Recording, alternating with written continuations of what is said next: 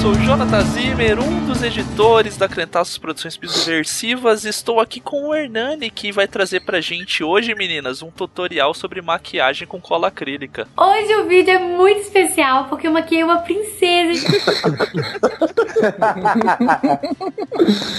Oi meninas, tudo bem? Aqui é o Hernani. E eu estou com o Matheus, grande lenda, fundador do Ministério Pula Cerca. Ela passou do meu lado, feito uma bala perdida com aquela mini saia e de piercing na barriga. Eu olhei e gritei, nossa, essa eu vou evangelizar. Vou levar pra minha igreja pro meu pastor doutrinar. E aí pessoal, tudo bem com vocês? Estamos aqui também com a Tamires, que hoje promete ligar para a ONU e para o Ministério da Paz e Direitos Humanos. Ai, se eu pudesse ter esse poder. Olá, pessoal, eu sou a Tamires Palma. Eu estou envergonhada de ter participado dessa, dessa conversa aqui, mas eu estou com um cidadão paulistano que faz jus ao título de paulistano e eu me senti muito honrada porque ele está disseminando a minha história de quase morte no retiro. Sidão? Alô? Sidão? Sidão ficou mudo, peraí. Foi arrebatado. Caramba, mano, eu apertei, eu comecei. eu parei no mudo.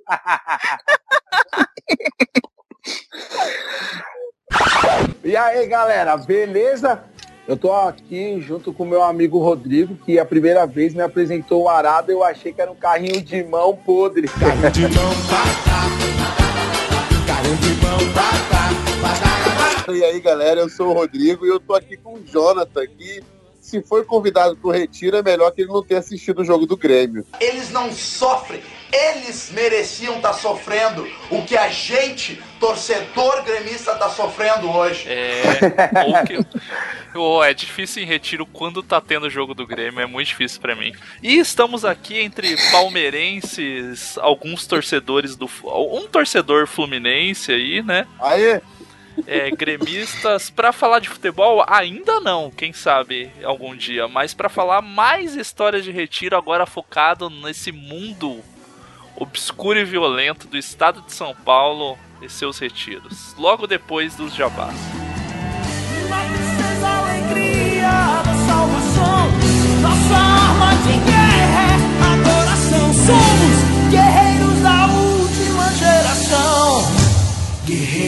última geração.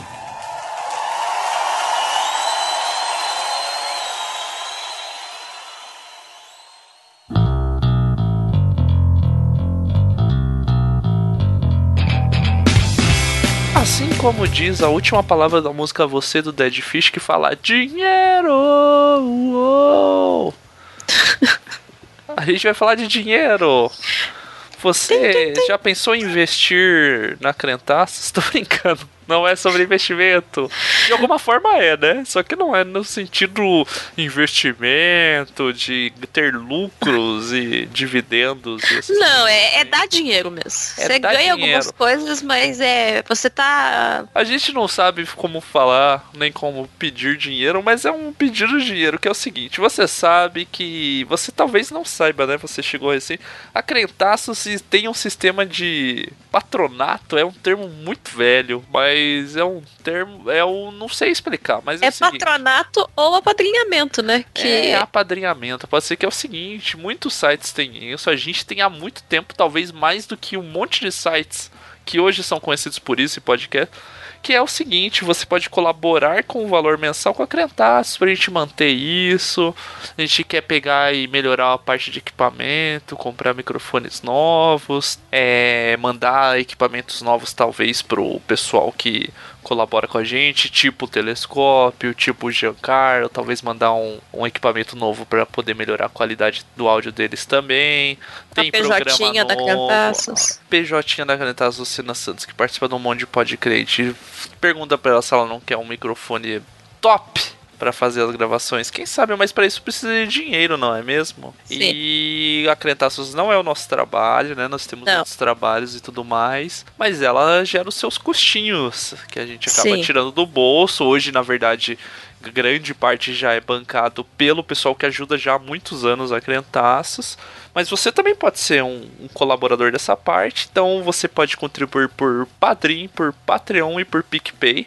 Uhum. Tem valores ali, geralmente a partir de 4 dólar, reais. 4 um reais. Dólar 4 reais. Se você quer contribuir dólar, que eu sei que não tá fácil, mas talvez você mora fora do Brasil e tal, tal, tal. Vai estar tá na descrição, tem cada um dizendo ali, qual, você pode escolher qual é a forma melhor para você. O PicPay que faz transferência pelo celular também. Então, cada valor você vai ganhando recompensas diferentes. Qualquer valor já faz te dá o direito de entrar no bar e mercearia da Crentaços que é o grupo que a gente tem hoje no WhatsApp, discute coisas, faz bolão, bolão do Oscar, teve também. É, às vezes a gente fala os temas, chama o pessoal, daí tem contribuição que participa de Hangout, que ganha recompensa a cada três meses.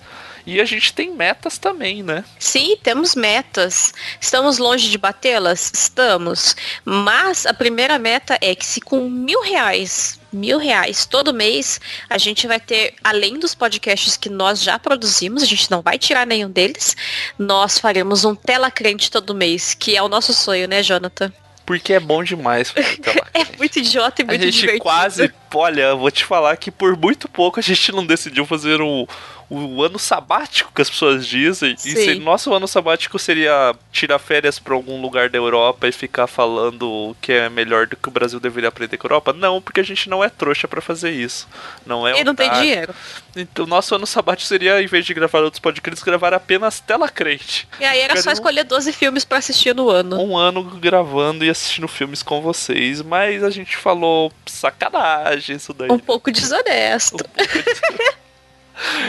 Mas a gente gostaria de fazer tela crente todo mês porque a gente se diverte bastante fazendo. A gente Sim. sabe que tem bastante gente que gosta, que se diverte assistindo. Eu acho, eu queria que mais podcasts fazendo isso. Eu seria um grande entusiasta e ouvinte desse tipo de programa, né? Tinha o Papricast que fazia e tudo mais, mas Papricast é, que hoje mora no céu ou não, né? Não, uhum. não sabemos. Mas eles faziam esse tipo de programa, eu gostava de ouvir e é legal demais fazer o Tela Crente, mas essa é uma das metas, né? Tem outras.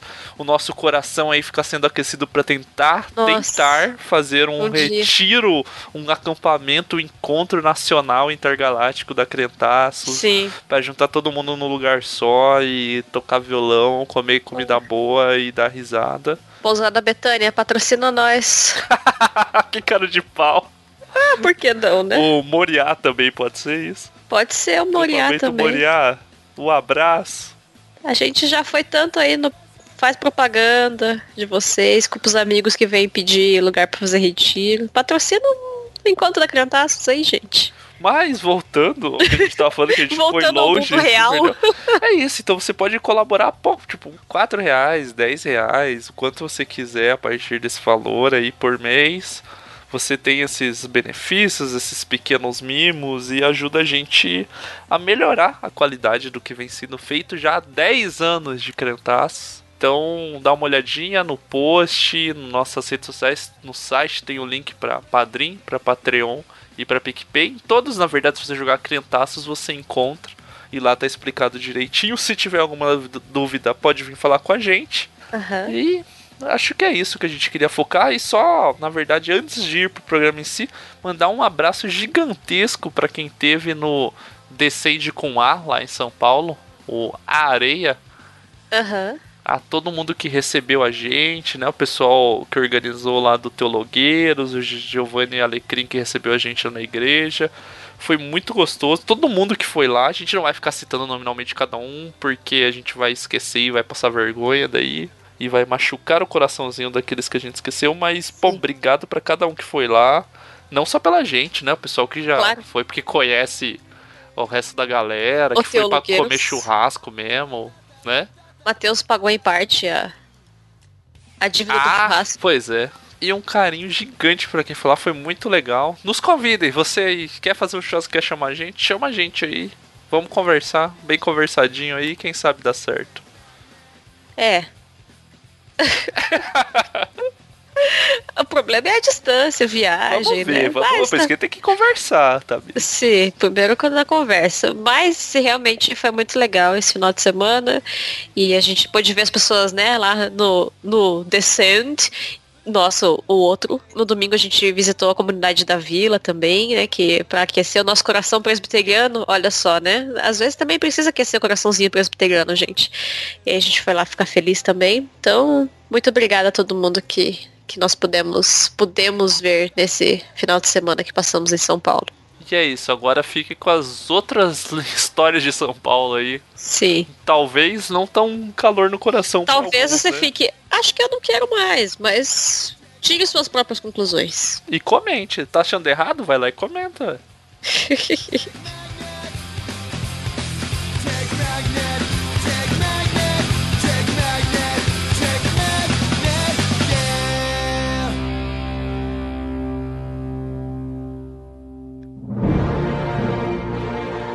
A Crentaços Produções Subversivas apresenta Podcrente, o podcast do blog dos Crentaços.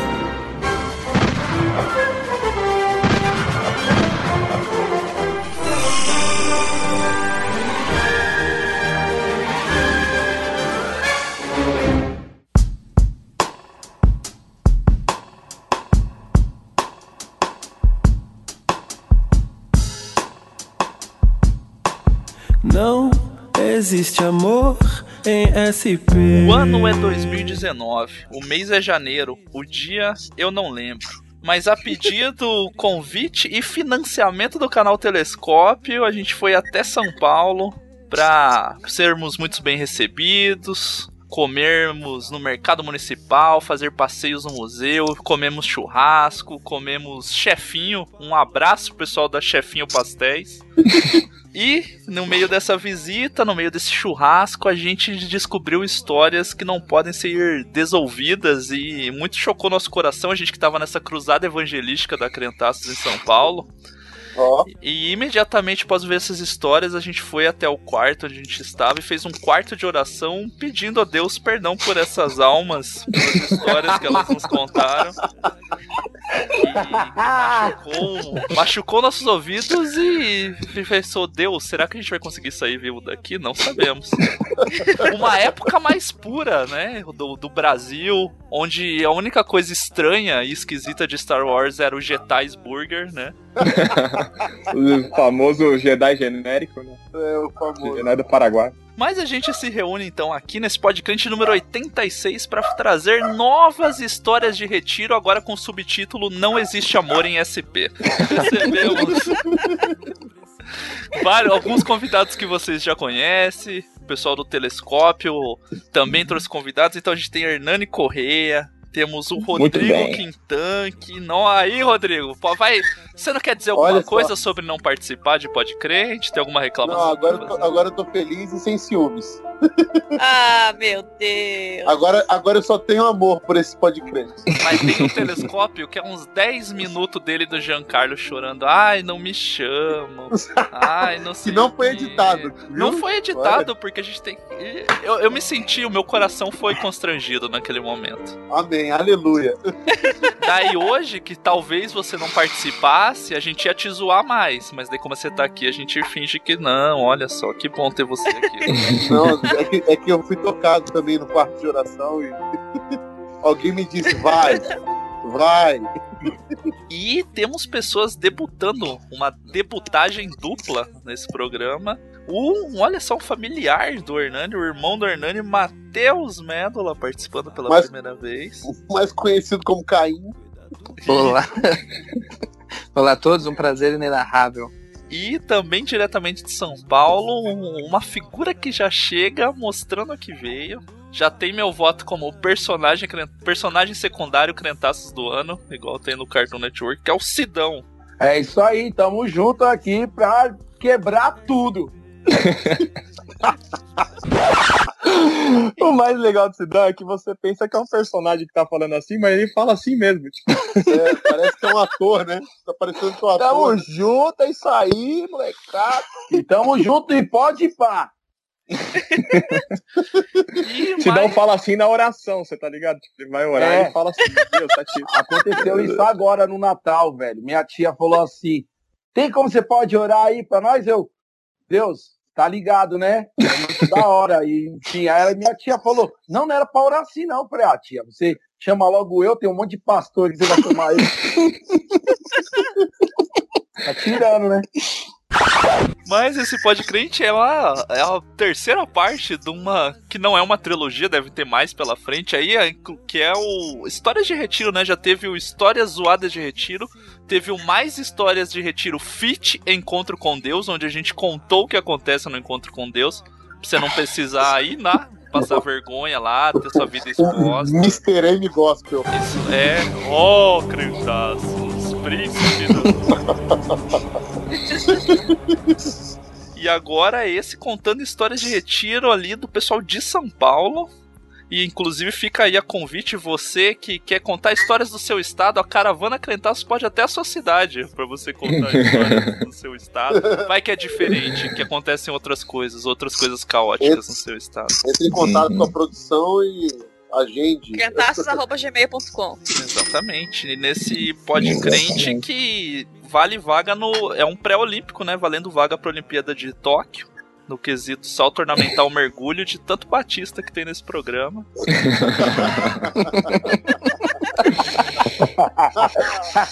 não, não, mas o, que tá rolando um golpe, a gente tem que mergulho. falar a verdade, né? A Sidão não pode mergulho que agora ele só, é fogo. Só chama Batista para participar do programa, nunca vi isso. O pior é que São Batista bom, a gente que não tem presbiteriano muito bom pra chamar, daí não tem como equilibrar muito.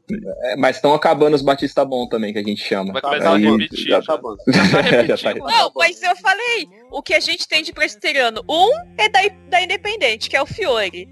O outro é o Edu Molina. Acabou. E o Sidão não, não é mais batista, ele foi da água do batismo pro fogo do espírito, que agora ele é pentecostal, então não adianta ornamentar com ele. É. Agora, agora é ele tá no, de no chamalúrias, chamalúrias. Eita Deus! Chupa bala house. Você já tá falando em língua, Sidão? Não, na verdade, mano, eu no dia que eu vi a galera falando muito em línguas, eu fiquei com medo de sair fora.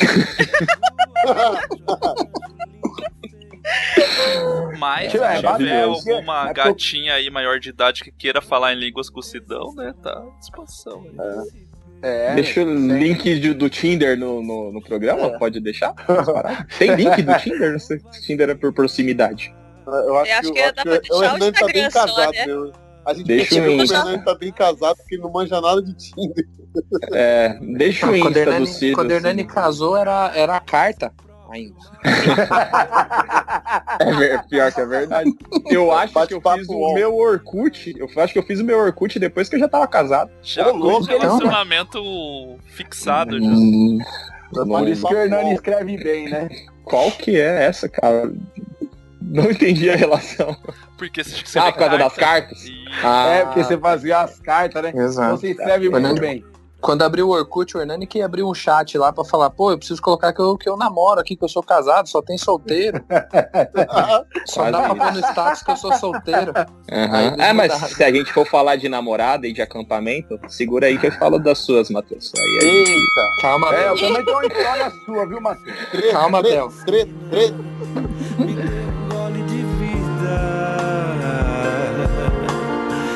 Não precisa morrer pra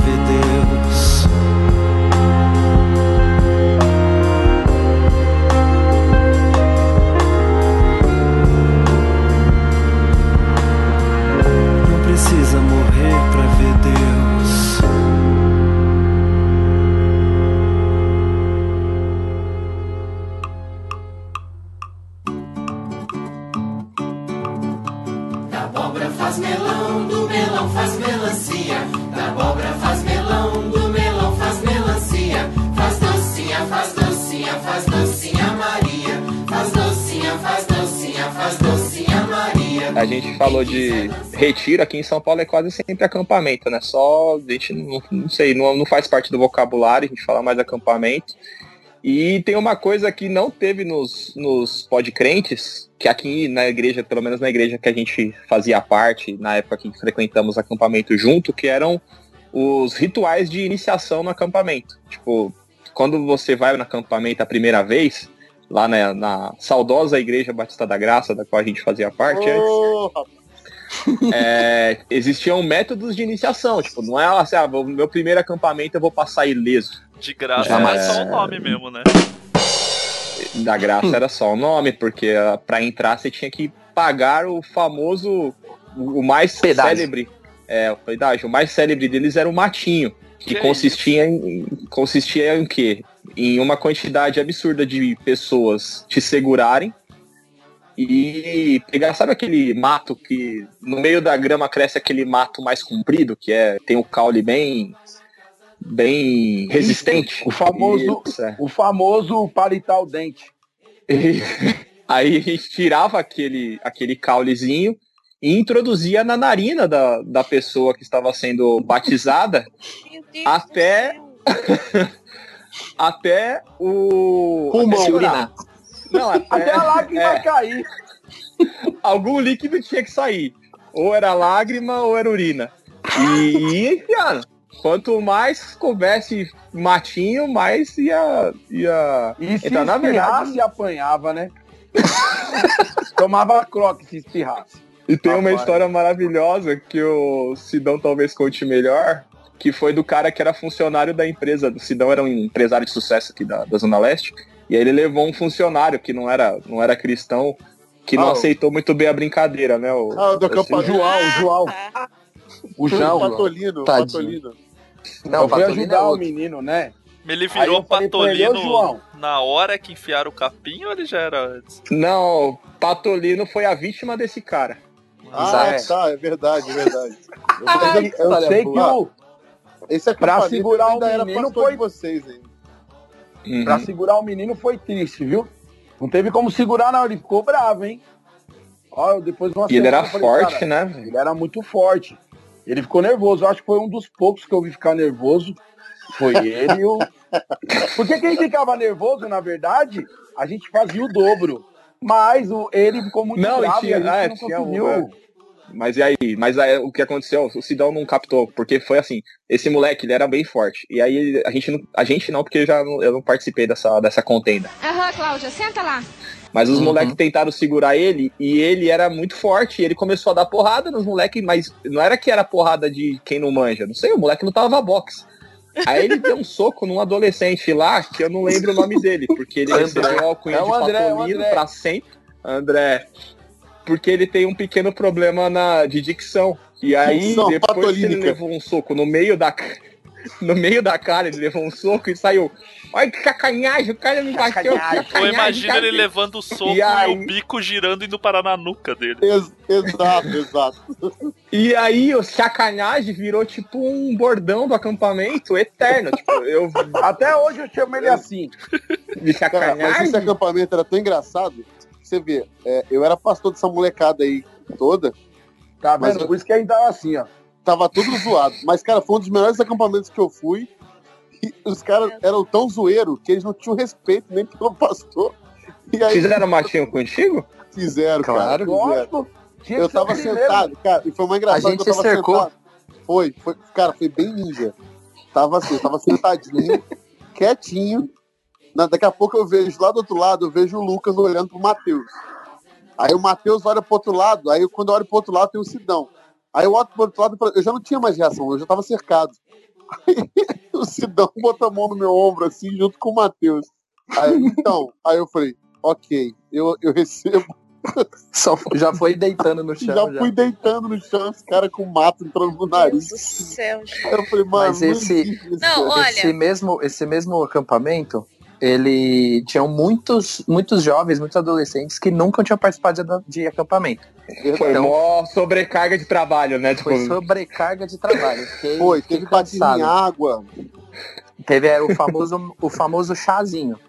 É. Que consiste em segurar a pessoa pelos tornozelos e ficar como se fosse um saquinho de chá na piscina. é.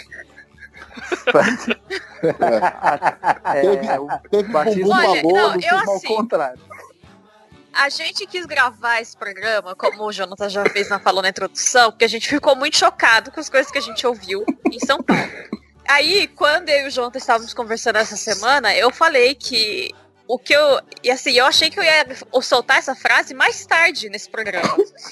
Mas o que acontece é que em Curitiba a gente tinha uma cultura da zoeira nos retiros. Só que a cultura da zoeira de Curitiba, ela parava onde a ONU falaria, passou, violou os direitos humanos.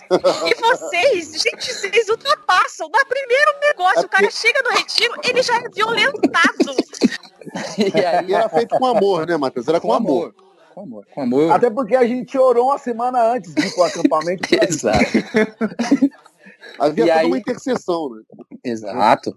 O método de iniciação era tão sério é, que no, no primeiro acampamento que eu fui da, da IBG, eu era de outra igreja e fui, no- eu passei, o meu foi montinho. Então era aquele tradicional, né? O que acontece nos infantis. Todo mundo pula em cima da pessoa. A É, gente foi eu passei chamado de por esse. agora, né, Tamires? Sim, a gente foi. Porque era. Porque os tipo, a montinhos gente aconteciam, hein? Só que adolescente, isso era legal. É, porque a é o gente não easy. violava direitos humanos. Era o Esse máximo. era é. Mas o, Era o máximo. o- Gente, nesse não. acampamento, o pastor Gilberto Furtado, que era o pastor da igreja na época, ele levou um montinho, tipo, e ele já era um senhor de idade. já. Me, então, me, conta- me contaram isso pra eu poder ficar de boa quando me ameaçaram do matinho. Falou assim, ó, aqui pastor também é iniciado. Eu falei, ah, então tá bom. Então beleza, vou Lógico. deitar no chão. Eu tô muito chocada. Ó, e vale a pena lembrar. Ó, vale a pena lembrar que as meninas também sofriam o batismo, viu? Não era só os Ah, moleques, é? não. Não, mas as menina, Zé? em Mas, não, mas As o, o que eu quero dizer é o seguinte. Mas o que eu quero dizer é o seguinte, é que o matinho era tradicional para todos. Exato. Entendeu? Matinho é o matinho democrático. era é assim, todos. Aí você olhava pra menina, mas você não tomou matinho? Não. Então vai tomar. Nós já tombava a menina e já, bum. Ó, matinho! Matinho! Aí vinha todo mundo É, no o, matinho, máximo, né? o máximo que podia acontecer era um sacanagem. Sacanagem. Sacanagem. Não, mas tem um outro, tem um outro método de iniciação que é pelo um acampamento que eu fui de outra igreja que tinha, que era muito pior, que era uma igreja em, em, em Osasco, que era o meu, tio- meu tio pastoreava lá, e eu fui. Só que eu era muito criança e não passei por esse, mas ex- existiam formigueiros no acampamento é, do lado do lago. É, então, tipo, você fazia o quê? O molecada no meio da noite ia, raptava a pessoa que estava sendo iniciada, fazia o quê? Jogava a pessoa no formigueiro e ela tinha duas opções. Ou ela pulava no lago, ou ela podia correr para tomar banho. Então, via de regra, a pessoa pulava no lago em péssimas condições de, de, de, de manutenção. É, mas existem é, N Sem saber que no lago tinha Tinham sanguessugas piranhas africanas. alguns crocodilos. É. Não, tinham, via de regra, sanguessugas, né? Sanguessugas. Mano, eu nunca aí, pensei nisso, hein? Ó, agora sim, eu já participei de outros, outros acampamentos mais de boa, mais relax, que tinha algumas coisas engraçadas, assim. É, por exemplo, era que o cara tinha que matar formigas no grito. Então ele ficava Ah, isso é, é ajoelhando clássico. as formigas. Essa é muito boa. o cara Pois Essa é é. boa, Gente, não é pra sério, não. no meio da O, noite. ni- o trote da universidade que eu passei foi melhor do que isso que vocês faziam em retiro. Sempre. Mas o ó, É quando que a você entra na gente- universidade, você ganha só o diploma. Quando você entra na igreja, você ganha a vida eterna. O método, velho. Não, gente, eu tô. Eu, eu, eu não tô indignada. É que a gente. Nada, não estão entendendo. é a, a gente, enquanto Hernani. presbiteriano, tá acostumado com a iniciação da maçonaria, que é bem mais tranquilo que essa daí. Não, eu tá, você tava falando que a pessoa ganha a vida eterna, é isso? Então, É. então ela tá pagando por. Se a pessoa passar por tudo isso aí e ela continuar na igreja, meu irmão, fatalmente Jesus vai estar andando com ele lado a lado, entendeu? Aliado. Quando for pros- aliado, vai falar, mano, você foi guerreiro, mano, você vai andar do meu lado, entendeu? Nós vamos to- Foi nós fiel vamos to- no. Foi fiel e você vai andar comigo, parceiro. Porque se Exato. passou E por até o tudo modo isso. de ensinar, Mas né? E até o fosse modo de assim- ensinar, porque você fala assim, e se aqui você achou ruim, imagina como é no inferno. É. Justamente. Aí uma nova Justo. É, assim, aceita logo e vamos viver o bom, né? É isso aí. Exatamente. Não, se esse raciocínio de vocês tivesse sentido, você passava pela prova, Jesus ia começar a andar do seu lado. Aí você começava a torturar outras pessoas, Jesus ia falar, ih, vacilo, e ia sair, porque, gente, eu, eu tô revoltada. Não, que leve momentânea eu tribulação. acho que vocês podem mudar de tópico já, porque senão eu, eu Não, não, não. sou Não, só, Faltava só- um pouco de discernimento. Vai mudar só. o tópico, deixa eu só finalizar com um desses trotes, um desses trotes, não, né? Esse batismo. Batismo. Que foi um primo, foi um primo do, do Hernani aí, o Douglas. Vou falar o nome dele porque o Pagué, um, um abraço aí, Pagué.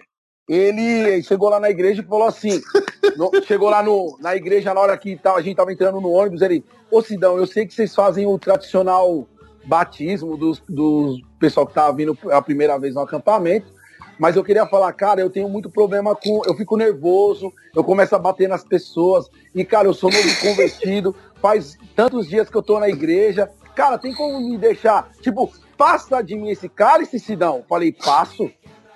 Você vai, mano, você vai, velho, você vai ficar de boa. Chamei os caras, falei, ó, o Douglas tá ileso, beleza? Não vai acontecer nada com ele. Passou os quatro dias do acampamento, eu, como de costume, fui cheguei no alojamento, fui olhar tudo em todos os lugares para ver se achava um achado perdido de alguma pessoa. Aí eu peguei, olhei ele falando para um outro rapaz também, primeiro acampamento, falou: os caras da minha igreja é tudo frouxo, não me batizaram. Aí eu ouvi aquilo, os dois busão já estavam preparados para ir embora. Chamei, falei pros caras, ó, é o seguinte, o Douglas chamou nós tudo de frouxo porque nós não batizou ele. Eu tive dó, mas agora não vai ter dó não. Falei, pera aí que eu vou lá no outro busão. Chamei lá a galera do outro busão, desceu a galera tudo. Vai morrer, 30 vai cara. morrer, vai morrer, vai morrer. O pastor junto, o pastor pegou e vai morrer, vai morrer. E a galera foi. Chegamos lá no quarto, eu falei, como que é o negócio aí? A gente é frouxo? Ele falou, não, mas é que assim, eu tava só brincando. Eu falei, brincando, caramba, você vai sofrer. Aí a gente deu as opções para ele, igual o Matheus explicou aí. Ou um ou outro que ele escolhesse, ia ser o outro. Mas para ele sobrou o quê? Ser depilado. Levaram cera e a gente depilou ele. Detalhe que para depilar ele a gente contou de 50 a 1 para ouvir o grito dele. Então começou 50, 49, 48. Quando chegou no 1, todo mundo ficou quieto. Aí os moleques puxou. E quem puxou foi os novatos, que também tinha passado pelo batismo. Puxou ele. Ai! Quando ele olhou, ele levantou ele. Até que eu fiquei bonito depilado. É por isso Não, que vocês mas não batizam o engra- criança na igreja batista. Ah, lógico que não. O engraçado disso, o cara fazendo a mala pra ir pro acampamento, né? Vocês falaram do. Ah, leva duas pastas de dente. Os caras aqui levava cera pra fazer depilação, uns, uma- uns negócios muito loucos, assim. Eu lembro o primeiro acampamento que eu fui que os caras levavam. Ó, Hernani, você trouxe óculos escuro? Eu falei, é. Não. Tipo, não tinha levado. Mas o óculos escuro é um item essencial para acampamento, porque, na verdade, você usa na hora da pregação. Porque fica parecendo, tá ligado o morto muito louco? Sim, Do- da- daquele filme que os caras. Então, óculos escuros, você, jovem padawan que vai no seu primeiro acampamento, leve óculos escuros. Você não usa durante assim, os momentos de sol, você usa durante o culto. Porque você tá sempre tão arrebentado de não ter dormido, de ter jogado bola o dia inteiro, e aí na hora do culto, você, senta lá com óculos escuros, o Rodrigo vai lá pregar, porque o Rodrigo é um dos maiores conferencistas do país. Aí, mano, ele já tá ligado. O cara que tá de óculos escuro, você pode mandar a igreja levantar, o cara continua sentado. Você pode mandar a igreja sair, o cara continua lá numa vigília. Eu tô eterna. ligado Óculos agora que vocês é estavam de óculos escuros no acampamento, né, seus miseráveis? E teve uma história muito louca no acampamento dessa parada também de óculos escuro, que um cara que tava lá e o pastor catou e falou assim, ah, vamos fazer uma oração silenciosa, né? Aí o cara catou, tava de óculos escuros dormindo, aí o. Acho que foi o Danilo, o Danilo, outro amigo nosso, cu- cutucou ele assim e falou, "Ô, o pastor falou pra você orar. Aí tá todo mundo baixado de, assim, tipo, em silêncio, né? Aí o maluco levantou e começou, Senhor, nosso Deus, estamos aqui. Do, do nada. É muito Mó boa. espiritual. É, eu- cara, esse negócio de levar uma mala com coisa, eu fui no acampamento, cara, que tinha um maluco que veio com uma mala preta assim do lado. Eu falei, mano, duas malas, velho, você vai ficar aqui dois dias, pra que isso tudo, cara? Aí, não, isso aqui é minha- meus equipamentos. Aí eu falei, que isso, cara? Aí ele abriu assim, cara, tinha maçarico, tinha é, laxante, maçarico, laxante, tinha aquelas. Então, aí o maçarico eu descobri, mano. Ele soldou a porta do moleque. O moleque lá dentro. Ele soldou a porta do banheiro do moleque. O moleque dentro da cabine do banheiro, ele soldou. O moleque, ah, ele tá pegando fogo aqui dentro, tá pegando fogo ele. Tá pegando fogo, bicho! Chama o bombeiro lá! Soldou, não tinha como sair o moleque, velho. Os caras tiveram que arrombar a porta, quebrar a porta inteira pra tirar. Aí o outro laxante, ele emprestou pro outro maluco que falou que os Danone dele, que ele botou na geladeira da cozinha do retiro, tava sumindo. Aí ele falou, mano, eu vou pegar esse, esse maluco que tá bebendo meu Danone. Aí ele abriu, abriu o negócio, tacou o vidro inteiro de laxante. Os caras falaram, ô, mano, vai devagar, você vai matar o maluco, velho. Não, eu preciso descobrir quem é que tá bebendo meu Danone. Aí ele botou. No outro dia o pastor dia... precisou ir embora. Exato. Tava... No dia seguinte, velho, o preletor teve que ir embora porque tava passando mal. Nossa, que vergonha. O cara matei o preletor, mano. Que vergonha. Matei o preletor. Assim, é uma dupla vergonha, né? Porque é o preletor que tá roubando a comida de outra pessoa. Exato, exato. E aí cara. você Ele passa virou vergonha. Assim, peguei o ladrão. Mas é o pastor. É tipo o meme do Chico Buarque, né? Peguei o ladrão do Danone, e aí você descobre que é o pastor, o ladrão do Danone. Tipo, porra. Exato, exato. Ele pula, ele roda, ele faz requebradinha. Ele pula, ele roda, ele faz requebradinha.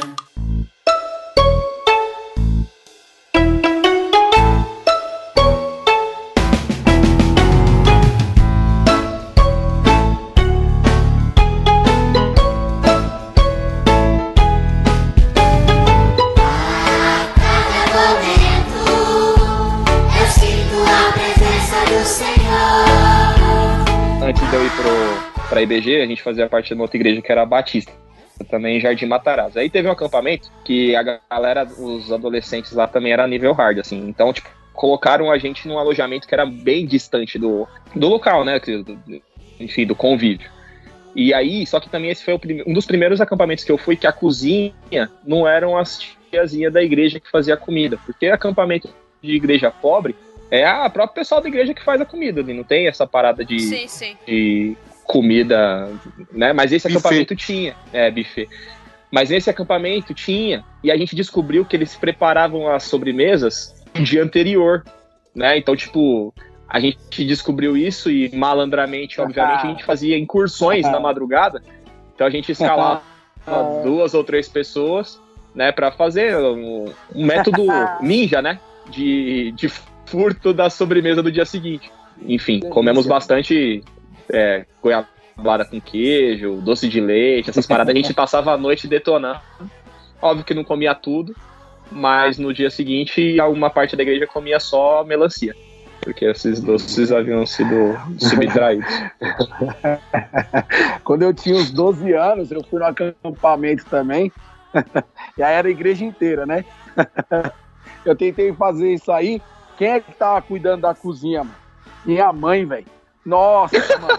Ela me deu um tapão. Ela falou: Você tá fazendo o que aqui? E eu tava comendo, né? Aí eu engoli. Falei, nada não, mãe. Ela, você tava comendo? Vai, que vergonha! E não sei o que, mano. E ela me deu um biriscão. Ela puxou minha orelha, me deu um tapa e falou: some daqui.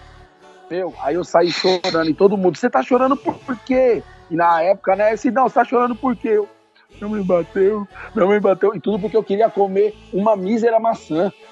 Uma mísera maçã. Não era nem Uma um mísera. com goiaba, mas uma mísera maçã.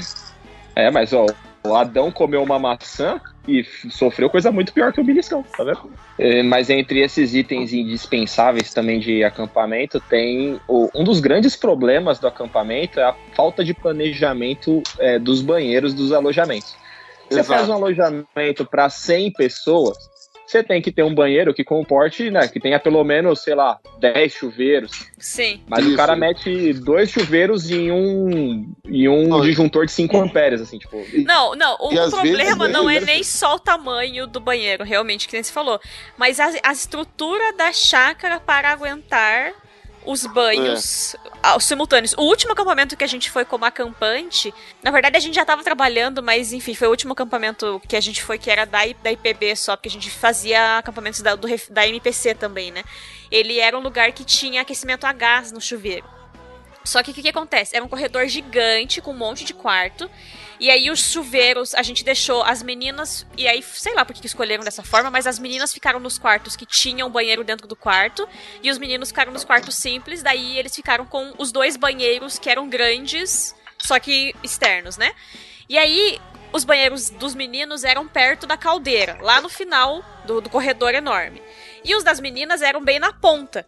E aí, todo mundo ia tomar banho ao mesmo tempo, os meninos tomavam banho com a água a 200 graus. E as meninas tomavam banho frio, porque daí não chegava água quente nos primeiros banheiros. Então era uma maluquice. Tipo, não caiu a luz, realmente, que é sempre um problema na merda do retiro quando cai a luz. Só que os meninos tomavam banho cair a pele deles e a gente tomava banho frio. Daí ficava, gente, não faz sentido essa merda. Não tinha nem como regular a temperatura. Não, né? porque Tipo, não uma hora, chegava. uma- um monte de franguinho cozido. Foi bem bizarro. Aí os piá começaram a tomar banho, tipo, só com água fria também. Aí quando eles começaram a tomar banho com água fria, chegava água quente pras meninas. Enfim, foi uma bizarrice tomar banho nesse retiro. Pior é quando tem. O banheiro também não é preparado estruturalmente, né? Que os caras também não têm preguiça de fazer um banheiro com vários chuveiros. Aí põe um monte de cano na parede, fica aquele banheiro de, de centro de concentração de nazista, tá ligado? Todo mundo toma banho junto. Aí toma banho junto, aí os caras têm que tomar. Aí, aí os homens, principalmente, não tem cabine, é todo mundo junto. Aí toma banho, aí, aí tem os- o velho problema do sabonete. É Então, complicado aí isso aí. deixa quieto. É, Deixa quieto, exatamente. então- Aí, aí você já vai preparado com sabonete líquido. Pra não ter problema. Poxa, mas Então, sabonete mas o- líquido é o- que faz sentido no retiro, independente de derrubar o sabonete ou não. É uma bosta com sabonete de, de barra, que daí você embrulha no papel, gruda papel higiênico no sabonete. É, tipo, gruda outras coisas também, não faz sentido.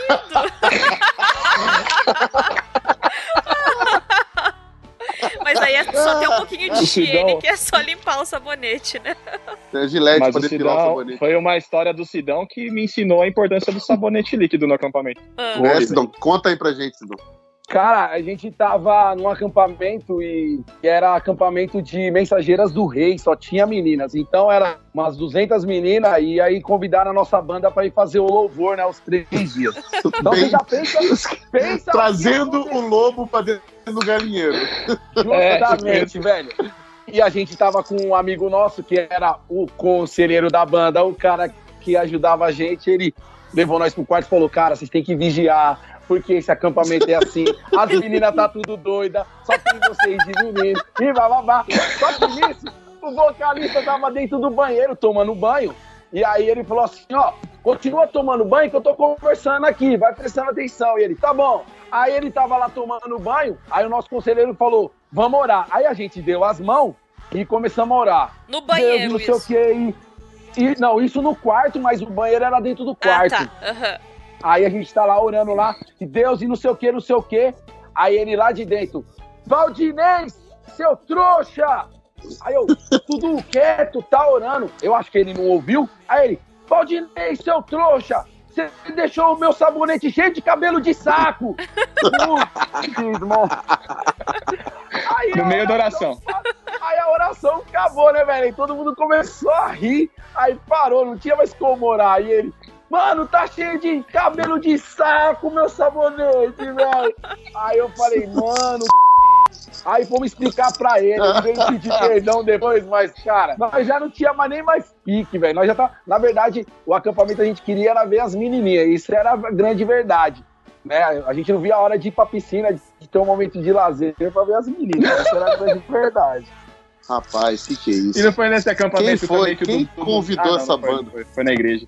Falou, o, o Valdinei falou que aqui só tem gatinha, mas eu Ah, ele falou pro Biscoito, né?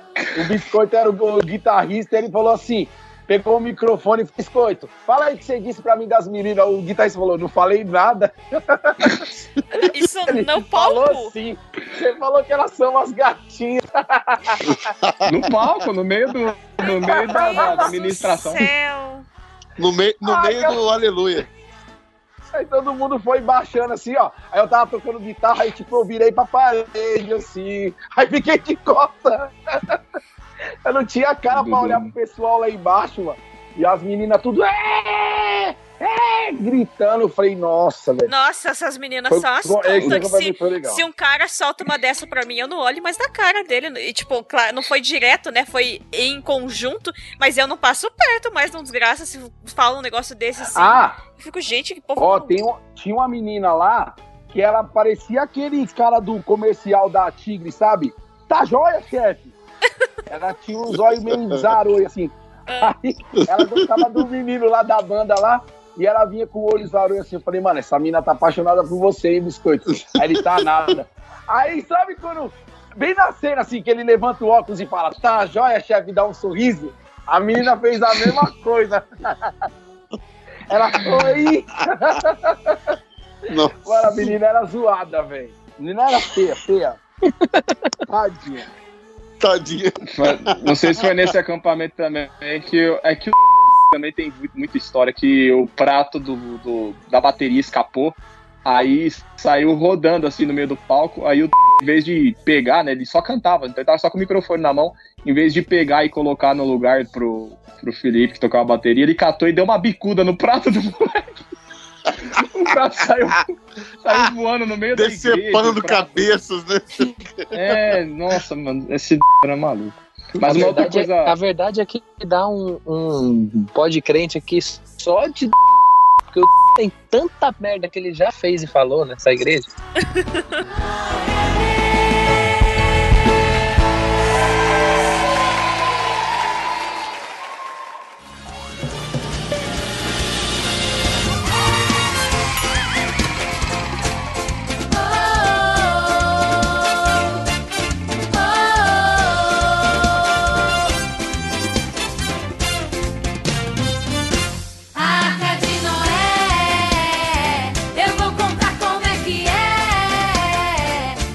Mas uma coisa, uma coisa maneira que acontece muito em acampamento também, porque a gente é, todo, todo mundo aqui, pelo menos em, em, em SP, a fauna é, é bem reduzida, né? A fauna. Você, não, você tem gato, cachorro na rua, é, tipo, ou e pombo, né? É gato, cachorro e pombo que tem aqui. Você não tem outro. E rato, uma rato, vez outra. É rato. Uhum. Mas em acampamento você tem contato com o restante da criação, né? Então, pô, é normal você tá num quarto, você vai no banheiro, aí sai a pessoa correndo em, traje, em trajes mínimos porque tem um sapo gigante no, no, banheiro e, e, a gente não sabe lidar com esses animais, né? Não. Eu lembro que no primeiro acampamento que eu fui no EBG, nesse um que já teve umas histórias aqui, eu tava, enfim, eu nem era da igreja tal, tinha ido. Aí eu tô numa área lá comum, numa sala de jogos, não lembro onde eu tava, e eu sei que o Sidão apareceu assim, correndo, branco, branco. Se você. Hernani, corre pro quarto, corre pro quarto, pelo amor de Deus, corre pro quarto. Eu falei, o que aconteceu? Cara, ele, mano, o quarto tá infestado de rato. Tem rato pra todo lado. A sua bolsa tá no chão, deve ter rato dentro da sua bolsa, não sei o quê. Eu falei, pô, mas você não pegou a bolsa e colocou em cima da mala, né? Porque eu era um moleque eu, eu, em cima da cama, porque eu tava chegando na igreja, tipo, então eu cheguei no alojamento, eu era o último a escolher o lugar, pra, então não tinha cama, eu ia dormir no colchão no chão. E aí minha cama, minha mala tava no chão. E ele, não, cara, vai lá ver, pelo amor de Deus. E o Sidão, desesperado, chorando. Aí eu, beleza, corri lá pra, pro, pra sala e tava rolando de fato uma gincana de caçar os ratos, assim, tipo, a, a molecada tava se sentindo crocodilo, crocodilo Dante, assim, pegando o rato. E o mais engraçado é que eram camundongozinhos pequenininhos e que depois que matava cada rato que era pego, em vez dos caras jogar fora, eles deixavam, tipo, na porta do alojamento. Você é burro, cara, que loucura. Como você é burro? Eu não sei qual finalidade, porque eu cheguei lá, tinha uns seis ratos em fila, não sei se era tipo pra mostrar pros ratos que tava fora, que ali não podia entrar, sabe? Aí, tinha, ou, atrair, ou atrair novos animais, né? Peçonhentos é, que ou atrair se alimentam. cobra, né? É, é exato. burrice, burrice. É que esse, esse acampamento não tinha buffet, então eles tinham que garantir o lanchinho da noite. Gente, é, e assim, que, vocês jogaram tipo, fora, né? Porque depois ia começar rato. a feder esses ratos mortos. Sim, não, ah, mas não fede mais que, deve ter falado. Mas não, fede, mas não fede mais que o quarto masculino de jeito nenhum. Às vezes você sai e fala, pô, vou sentir o cheiro de carniça lá fora que tá É, porque tá osso. Mas depois alguém falou, vocês estão ligados que vai aparecer outros bichos para comer esses que vocês estão deixando aqui mortos. Daí tiraram, mas tinha essa ideia, assim, de deixar os, os ratos do alojamento na porta para os outros não entrar com medo, assim. Ah, pô, nossa, a gente é muito perigoso. entendo. Mais alguma história com animal, assim, maravilhosa? Com animais? Ah, vocês iam É. falar de morcego. Vocês começaram a falar de morcego e Ah, que verdade. desviou. A morcego também é um bom, é um bom acampante, né? Ele tá sempre em vários acampamentos, né? Sim. É, morcego é muito, é um bicho espiritual. Ele é bem espiritual.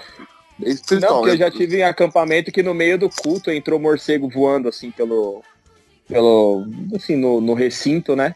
E aí é muito difícil manter a, manter Ah, a concentração na pregação. Ah, e é difícil E a aí, isso aqui- pregação, né? O, Porque às o vezes. morcego tava dentro do lugar? Isso. É, ele entra e fica desorientado, assim. Ah, coitado, você tá ele é maluco. Eu bicho- já ti- é, ele entrou por uma janela, eu pulei pela outra. Não, tinha que estar invocando o Espírito Santo pra vir com a pomba pra eles brigarem daí. É, aí Nossa, começa a tocar aqui. Eu Aí começa, aí começa a tocar aquele velho louvor, né? Ah, que isso, elas estão descontroladas. Que começa as mulheres tudo correr, parecendo louca. Exato. Tem uma história. É, falou o cara que apareceu lá bicho. falando de rato. Super Mas eu tinha medo, eu tenho medo de rato até hoje. A gente fez aquele acampamento lá da, da IBG lá, e vocês todos estavam presentes, que eu fui fazer o, o circuito do Enduro, e aí deu ruim, porque eu tive que fazer por dentro de um pasto, eu não sabia que tava dentro de um pasto, deixei aberto o portão e aí as vacas, as vacas fugiram. foram, parar dentro da, foram, parar dentro da, foram parar dentro da casa do caseiro, o caseiro. Por que, que tem um monte de vaca entrando aqui? aí, aí eles me chamaram, ô Rodrigo, Rodrigo, você abriu o portão lá pro Enduro, lá dos caras, velho. Tem um monte de vaca na casa dos vizinhos entrando aqui, o pessoal tá saindo do pasto. Aí eu tive que tocar as vacas, velho, pra de volta os negócios, foi mó trampo. É, é um pastor de alguma forma, né? É, tá vendo? E esse, esse enduro rende- Esse Enduro rendeu também, né? Tem uma colega de trabalho minha que ela que está falando de aves, né? Aves em templos religiosos. E ela contou pra mim uma história que uma vez ela é da igreja católica, ela vai fazer um teatro das crianças e dela, pô, mas era legal ter alguma coisa mais, né, que chamasse mais atenção, assim. Por que, que a gente não coloca umas pombas, talvez, né, para as crianças abrirem e saírem vo... É tão bonito, né, final de filme traz paz, assim, a pomba voando. Dela fez o marido dela ir atrás de pomba. Daí o marido dela ficou o fim de semana inteiro tentando caçar pomba, daí conseguiu umas pombas. Daí ela levou numa caixa de sapato pra igreja, daí acabou Nossa, o negócio, cara. ela fez a criança abrir, saiu as pombas voando, maluca na igreja, dando rasante, cagando na galera. O padre Nossa, ficou cara. desgraçado. Que tiro no pé, E velho. daí não- e a igreja católica geralmente é ter um pé direito bem alto, né? E daí as pombas não iam embora, acabou a missa, as pombas ficaram lá dentro, o padre, quem que vai tirar essas pombas daqui agora?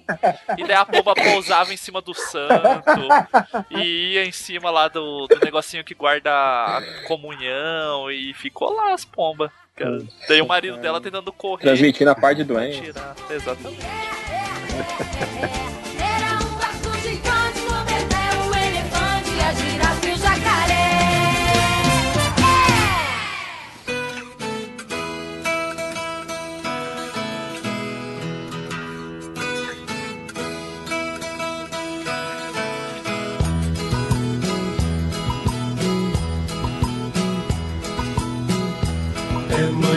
pescador, já se lança no mar. Mas o Rodrigo falou desse enduro maldito. É, eu não sei o motivo. Ó, não Eu fala não sei assim o motivo. Não fala É, assim eu não sei o Enduro. motivo, mas existe é, também é uma prática normal, assim. Tem o dia do enduro, que é o quê? O líder do acampamento escolhe um jeito de te ferrar de, de diversas maneiras possíveis. Cansar o jovem. Aí o Rodrigo catou. É, cansar a molecada. Aí o Rodrigo catou e fez o, o roteiro do Enduro. E aí ele me chamou, chamou mais, não lembro quem, mais umas duas ou três pessoas, falaram assim, "Ah, a gente vai fazer as equipes, só que eu preciso de um líder em cada equipe para orientar no caminho. Pra, porque o lugar era grande e tal, então vocês topam fazer comigo o, o caminho pra, pra na hora vocês saberem levar a galera? Falei, ah, beleza. Só que, assim, eu não entendi eu não entendi o porquê que eu fiz isso, mas eu também não entendo o porquê que o Rodrigo fez. É Assim, a gente tinha que fazer o, o o roteiro do Enduro exatamente da mesma forma que a molecada ia fazer. Então, assim, ah, tem que caminhar aqui 300 metros dentro desse lago nojento. Ah, entra aí, seus otários, vai andar dentro do lago nojento. E a gente caminhando dentro do lago nojento. Ah, tem que subir até aquele lugar ali, 600 metros de, de, de subida na montanha. Com uma inclinação, inclinação de quase 90 graus. É, e lá tem uma escada que você sobe e desce num poste tipo de bombeiro. Beleza, a gente foi e fez. Agora desce e se rasteja por esse negócio aqui que coleta a água do acampamento, que não era água, não era água do banheiro, não era esgoto, mas era água tudo que tipo das da, de tudo que Drenagem, fosse nojeira. drenagem, né? É, da drenagem do campo de futebol, do, do, do- do bosque que tinha, sei lá, e a gente e aí colocou uns, uns arame farpado assim, você tinha que se rastejar por debaixo daquilo. E era a última etapa isso. Ah, beleza, né? Fomos lá e fizemos, rastejamos 100 metros naquela biroça. Aí agora você corre e vai tomar banho. Agora, corre agora. Eu falei, mas por quê? Aí, ah, levanta a camisa. Mano, quando eu levantei a camisa, tinha tanto verme na minha barriga, no meu peito. Ah, né? Tipo, Virou conta comigo. Sério, o não. filme lá. Olha, É, não, meu. não. Aí, sério, termina a tua história, mas Não, aí, ele- aí a última instrução do, do Enduro era assim, ó, ó, beleza, terminou, marquei o tempo, corre pro vestiário, corre pro, pro vestiário que era onde tinha os chuveiros do, do campo de futebol. E assim, corre, é corre literalmente, tipo, vai. E eu fui. E, mano, pra quê? Pra que fazer o jovem passar por isso? E Aí pra eu que que ele o Rodrigo fazer? no final ia falar, então, nem vou fazer com o líder, não. Valeu, não deu certo. Não, sério. Ele tava- se, se eu passo no reti- num negócio desse, eu acho que eu volto depois do banho e bato no, no cara que fez o negócio. De Não, verdade. que isso, família. E assim, que é que isso, hoje eu sou. Não, hoje eu sou muito mais calma, por incrível que pareça, do que eu era adolescente. É. Todo mundo adorou. Teve gente que dormiu sem tomar banho. Viram o programa passado, eu quase infartei no acampamento porque uma retardada deixou, ó, fez o nosso quarto ser alagado. Só molhou as nossas roupas e eu já quase morri do coração de ódio. Movida a ódio, eu a quase morri do coração no retiro. Era, era difícil mesmo. Eu E ouvi, acabou. Eh, Quem que ouviu? O Sidão ouviu? eu ouvi. É, eu ouvi Dei risada, hein? E já contei, já contei pra um monte de gente essa história sua aí. Mas que eu achei que ia morrer de raiva. Se eu passo no enduro, o cara me encheu de verme de propósito, eu Era quero uma legal, vassoura o pessoal do louvor ligou os amplificadores tudo no corpo da Tamires, então que ela tava. Ai, gente. Mas, Rodrigo, agora a pergunta, não se forma mais pastor desse jeito hoje em dia, né? Tá muito. Não, não se faz. É cheio, tem cheio de políticas aí contra a agressão do corpo, né? Violação. Ah, essas A ONU aí. estabeleceu a, a ONU é. aí, a, a ONU, a ONU 48. barreirou.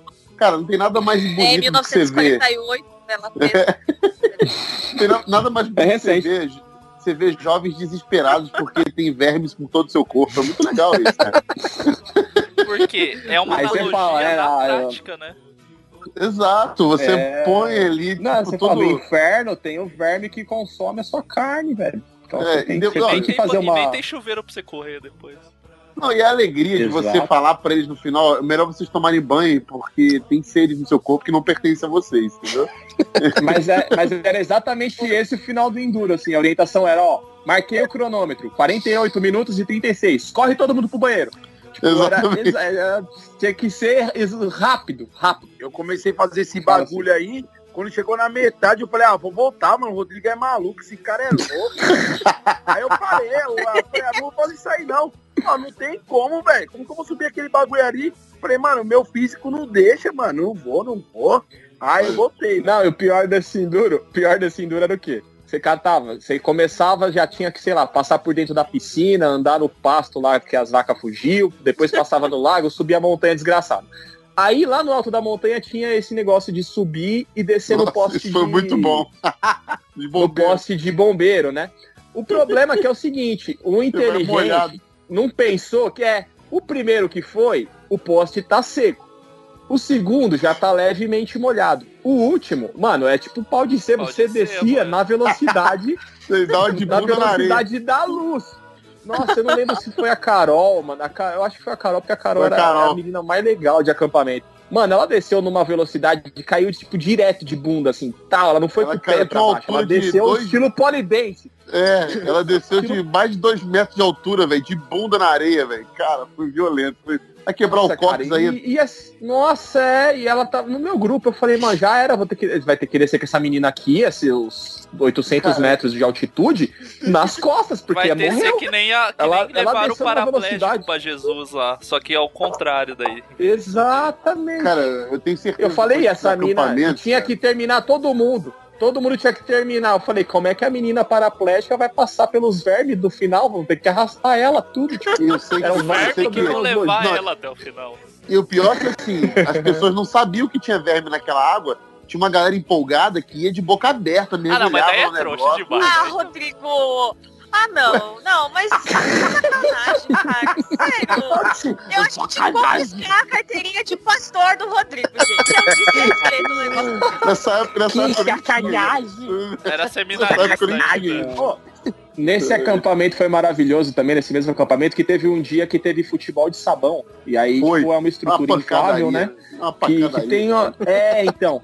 E foi maravilhoso porque, assim, o Sidão é membro, não sei se ainda é, mas de torcida organizada, do maravilhoso time do qual também eu torço, que é o Palmeiras.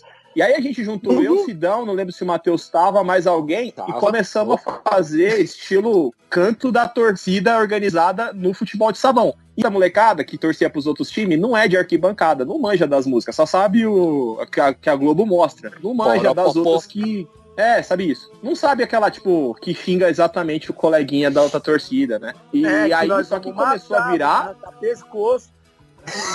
É, começou a virar uma guerra de torcida organizada no futebol de sabão. Porque aí o time que a gente tava torcendo fazia gol, a gente invadia o inflável e começava uma pancadaria maluca, assim, de maluco. De mancha Mano, verde contra pancadaria porque Os caras ficavam ficava chateado de É que, chamar de assim, filho da jogo- puta. Eles não sabem essas músicas. Jogo de futebol de sabão é desculpa pra repetir a briga bonita entre Dinho e Valber na Libertadores de 95, entendeu? É você dar É. carrinho. Porque daí no sabão potencializa a opção do, do futebol violento, entendeu? Maravilhoso, é. E aí tinha alguém tentando controlar, falando, acabou o jogo, e os caras acabou o cacete, e pá! E, nossa, foi maravilhoso. E aquele dia foi guerra, a, a guerra aberta de torcida organizada. e se estendeu pro jogo das meninas, né? E se estendeu pro jogo das meninas. Exato. Porque pararam com Todos os os meninos, os meninos jogando com a violência, entrou as meninas, a gente começou a torcer pro time das meninas, invadia e dava carrinho nas meninas também, do mesmo jeito. Cara, É sem brincadeira, esse acampamento, esse acampamento foi, foi o melhor acampamento de todos, cara. Eu lembro da, da balada que a gente fez? Era pra ser a balada, aí o pastor foi embora, falou assim, o pastor. Aí ó, você vê que o, pastor Rodrigo nem se igreja, considerava nessa época aí. O pastor foi Não, era o embora. pastor titular. O pastor titular, né? Eu tô pastor de jovens. Ele foi embora e falou assim: ó, não, não esquece o lance da, da festa lá, cuidado com as músicas, beleza. Mano, ele foi embora, a gente botou, velho, tinha- virou uma balada master, assim, virou tipo, Axé anos 90. Axé anos 90. Grande Não, Lud, foi né? bacana. Lud DJ. Lud DJ, deixaram o Lud. o único, Lud, o Lud que hoje tá desviado. Herédio, satanista. Essa playlist não tinha gaiola. Pra todo mundo dançar gaiola lá. Se fosse a época do funk das gaiolas aí, Guilherme, estava lascado. Não, nesses negócios de música, teve durante o Enduro, os caras cataram e o recinto onde tinha os equipamentos de som ficavam próximo desse lugar aí do, dos vermes. E aí falaram, na época, né, no, no sítio afastado, não tinha Spotify ainda, eu tinha um iPod. E falaram, Hernani, deixa seu iPod lá tocando. no shuffle." ACDC. Não, esse DC é de boa. Eu coloquei no show, fui tocando as músicas lá altão. Só que tinha um CD do, do Gabriel o Pensador. no- não, do Gabriel o Pensador no, no iPod. E tava lá no meio, de repente começou a tocar. Filha da puta, filha da puta, filha da puta. Tipo, a música. Na hora que os caras estavam mergulhando nos vermes. Maluco, eu saí correndo pra desligar a parada do som e pra achar. Pu- Puxei da tomada, assim, porque, porra, que a música era só isso, é filha da puta, filha da... Quando começou o filha, eu, puta, aí saí correndo, tá 200 por hora, porque a música, não, enfim. Não era apropriada. É, se antes fosse esse de si. Não é. Não, e você tem noção, do, o negócio tava sendo tão sério que o Hernani, que é da zoeira, decidiu ficar no quarto isolado comigo Porque ele tava com medo da galera que ia fazer no outro quarto. Não, eu não sou mais da zoeira. Eu, eu, na verdade, eu nunca fui da linha de frente, tipo, dessas paradas aí. Eu, eu, eu falei, mano, acampamento, eu não tenho mais idade pra isso não, de passar a noite acordado, escambau. Aí a gente ficou num, num quarto, falei, Rodrigo, não vou ficar no quarto, não, tem um quarto ali que tem chave. Aí a gente foi se trancava lá e dormia de boa. Teve mais Eu sempre tinha desculpa de falar, já, eu sou do louvor, eu sou do louvor, não posso passar a noite acordada. Teve mais alguém que ficou é. com a gente lá, não foi no quarto? Era eu, você e tinha mais alguém que ficou isolado. Também. Não lembro, não lembro. Acho, Mas aqui é. eu falo, não, eu sou do louvor, eu canto, se eu passar a noite acordada não vai rolar louvor. Aí não, e, você lembra, nessa época, nessa época eu namorava a, a Priscila ainda, e aí eu lembro que a gente estava se conhecendo também, ela tinha o primeiro acampamento de outra igreja. Aí o, a gente conheceu a brincadeira lá do, do Marechal e o Matheus hum. é viciado nessa porcaria dessa brincadeira. Mano, eu sou bom. E aí, e aí a Priscila se descobriu uma nova, uma nova desafiante pro Matheus. Aí, mano, a brincadeira acabou com o Matheus e a Priscila jogando um gritando com o outro, um gritando com o outro. Eu, cacete, o que aconteceu aqui? Os caras brincando, gritando um com o outro, todo mundo a rodinha inteira indo embora aí. Vamos dormir, vai demorar pra caramba. Eu falei, caraca. É uma brincadeira, né? As pessoas obviamente não conhecem, né? Mas é uma brincadeira tra já tradicional também. De retiro. É, de retiro. Que, assim, é difícil de explicar, mas é, é assim, é um jogo em que você tem que intimidar o seu coleguinha falando alto com ele. E chama Marechal porque Eles usa... gostam de emular bandido também, né? Exato. Não, mas nesse caso é militar mesmo, é militar, é ditadura. Então, Depende, continua sendo. É, é tipo bandido. de bandido. É. Bandido de uniforme. Aí a gente, tipo, era isso. E aí o Matheus, ele, de fato, ele é bom, mas a Priscila também era. É. Então chegava uma hora que ficava um berrando com o outro por cinco minutos seguidos e você Muito ficava tempo, lá sentado cara. vendo. Ah, mas ó, eu vou te falar que você molhe a mala da Tamires, que eu acho que ela chega na final aí. é, pode ser. Ou deixa a toalha molhada na cama dela pra você ver. Vi, pau, é cara. a Tamires ganha. Trauma. Vamos, Não ouviu o programa e gostou das minhas histórias. Vamos, vamos a Tamires a... ganharia por WO, né? Que aí todos é, mortos mesmo, né? Ô, Rodrigo, mas qual era o tema desse retiro? Tinha um tema assim? Eu nem lembro. Qual era o tema? Tinha, Você lembra? É, Putz, não arado, você coloca a mão no arado e não sei o quê. É verdade, que tinha um arado. Você levou um arado pra dentro do... Ó, oh, É verdade, cara. é verdade, é... eu levei mesmo. Tinha uma parada assim. Ô, tá é, vendo? Um arado, tá ele... Vendo? Eu sei mais legal foi ele assim. palavra. É verdade. Ah, não. Agora, o Cidão, o Cidão que lembrava. Agora tá de parabéns. Prestou o Rodrigo falando. Então tá perdoado. É, vai perdoar. O Rodrigo levou um arado achando que ia fazer maior sucesso. Falei, galera, vocês sabem o que, que é isso? Aí, tipo, ninguém, ninguém. É um arado. Não, tipo, é um arado. Detalhe, é, né? galera. O, ar, o Rodrigo querendo pagar de homem do campo e deixou as vacas fugir também, né? É, exato. oh, exatamente. Ô, oh, cara, valeu aí, Chico Bento. Você é o Chico. Você é o primo é do Chico primo. Bento, na verdade. É, é o primo, o primo é, exato, o primo da cidade que descobriu que é o arado foi levar pra galera. Olha, tem um negócio muito interessante no, no meio rural. Foi maneiro.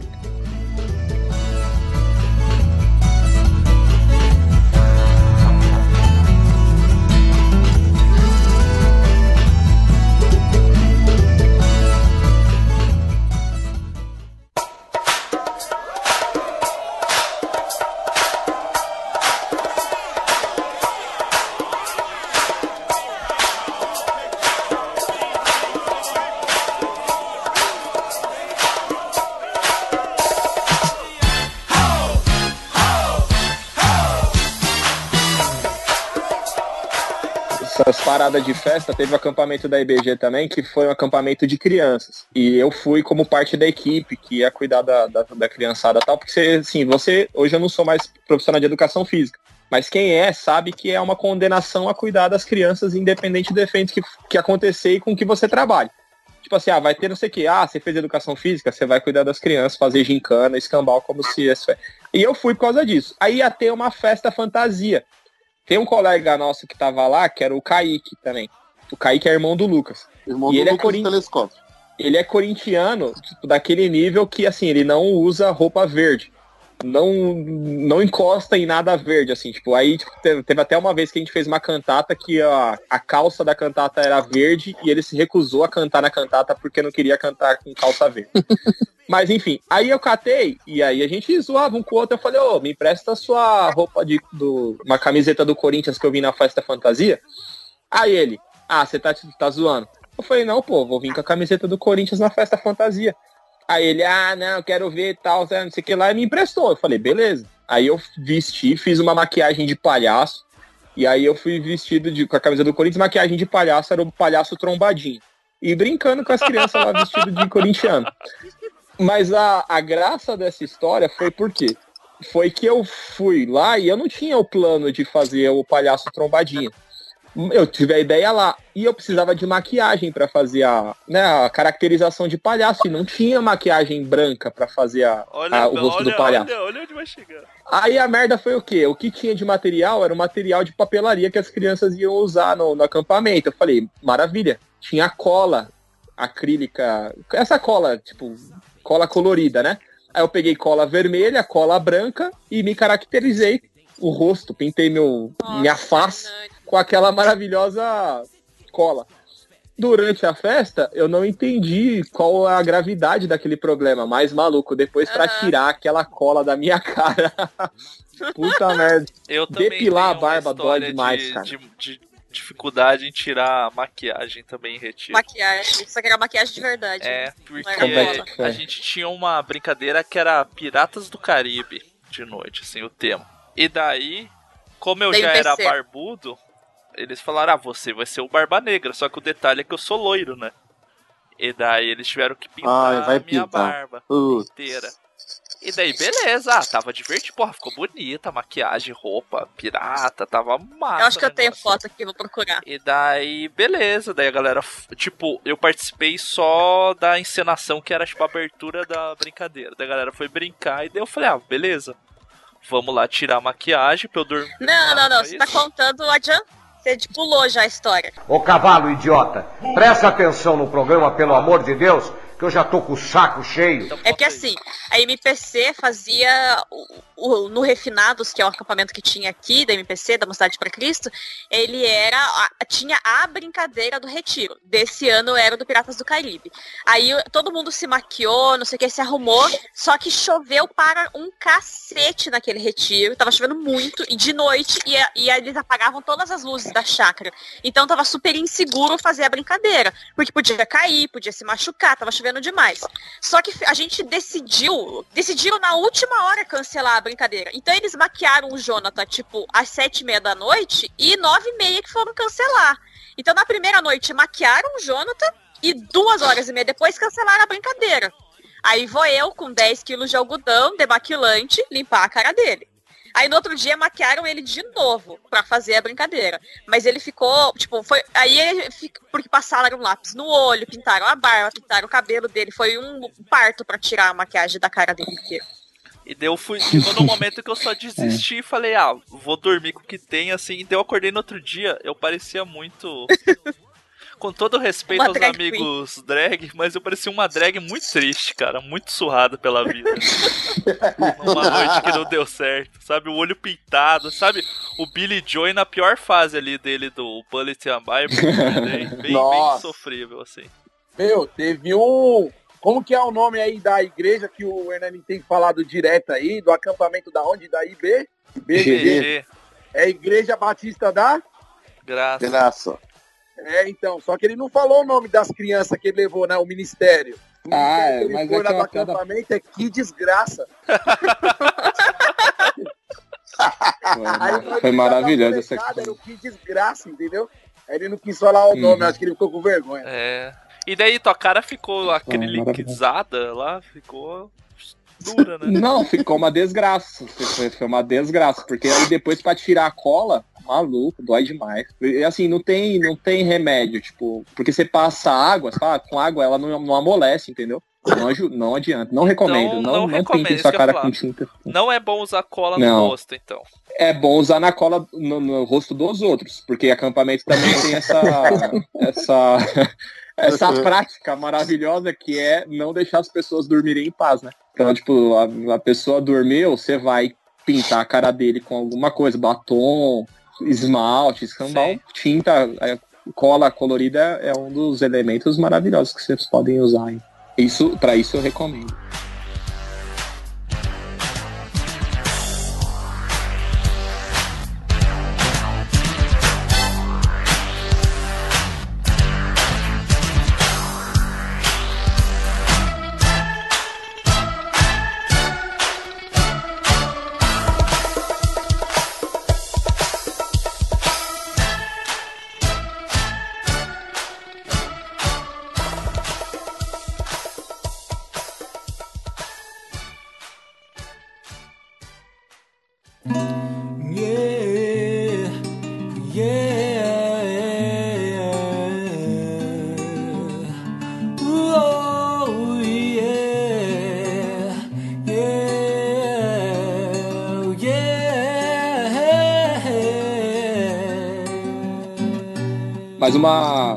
Ministério também que vocês falaram no outro programa, que foi bem falado, que é o ministério da, do Cupido Gospel, né? Que é você vai no acampamento e ajeita Ixi, as pessoas para, o, para, para os outros, né? Para os coleguinhas.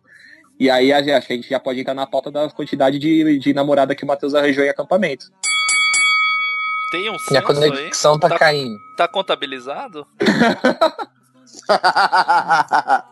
Porque teve um acampamento maravilhoso. Conta essa história teu da, do Ministério Pula Cerco. Conto. Esse, esse acampamento foi realmente um divisor de águas, porque ao contrário da técnica que o Hernani falou sobre o óculos escuro para os cultos de. É, não dá para usar óculos escuros nos cultos noturnos, né? Que aí é, da, é na cara que você está agindo de má fé.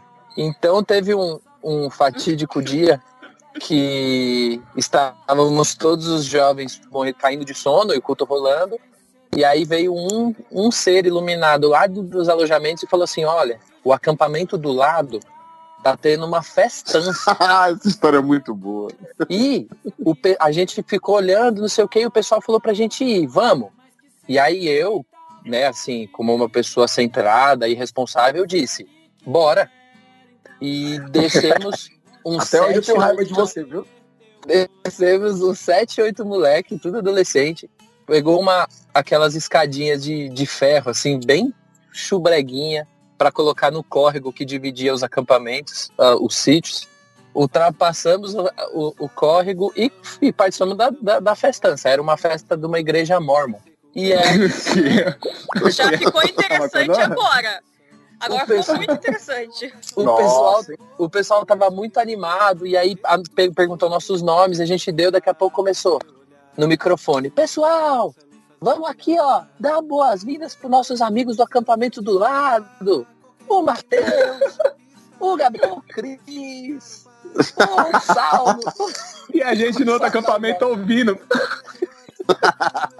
e a gente, Ô, Matheus, a gente pulando e fazendo assim, ó. Não, pelo amor de Deus, pelo amor de Deus.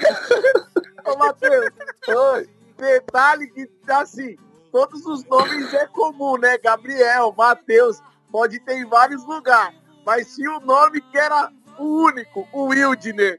Qual é o seu nome? Puta, pode crer. Aí matou a pau. Aí que aconteceu? Deu cinco minutos, a gente olhou pro nosso acampamento, tava o pastor, mais uns, uns 15 moleques dando risada. E o pastor, maior cara de bravão. Aí a gente pulou de volta. E a, uns dois ainda tentaram correr por dar a volta no acampamento para fingir que não tava. E ele, vocês vão embora amanhã. Eu não admito isso. Vai todo mundo embora. Todo mundo embora. Vocês estão achando que eu tô com cara de palhaço aqui? Vai todo mundo embora. Beleza. Aí a gente foi dormir tudo triste. Não, as perguntas que não se deve fazer, né? Tá Sim. Se você não tá disposto a, a resposta. Aí fomos dormir todos muito tristes no, no culto diurno, né? No dia seguinte. A gente chamou o pastor, falou assim, pastor, perdão, perdão, perdão, a gente se arrependeu. Aí ele falou, beleza, vocês podem ficar no acampamento se vocês forem lá na frente e pedir desculpa para todo mundo. E todo mundo, tipo, fazer uma votação popular para louco, vocês, mano. Assembleia Batista. Não, Assembleia Batista. É, Assembleia, viu? Assembleia. E aí, e aí a gente começou, né?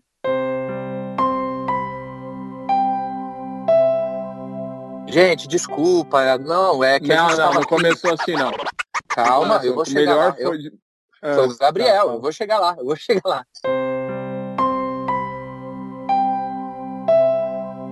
Que começou, gente, ó, desculpa, não sei o que, a gente vai ficar. E aí o nosso amigo Gabriel pegou a Bíblia e falou assim, irmãos, aqui a gente, desculpa, realmente a gente se arrependeu, então eu vou ler um trecho bíblico aqui, que, que é o seguinte. Quantas vezes eu devo perdoar o meu irmão? Ah, meu Deus do céu.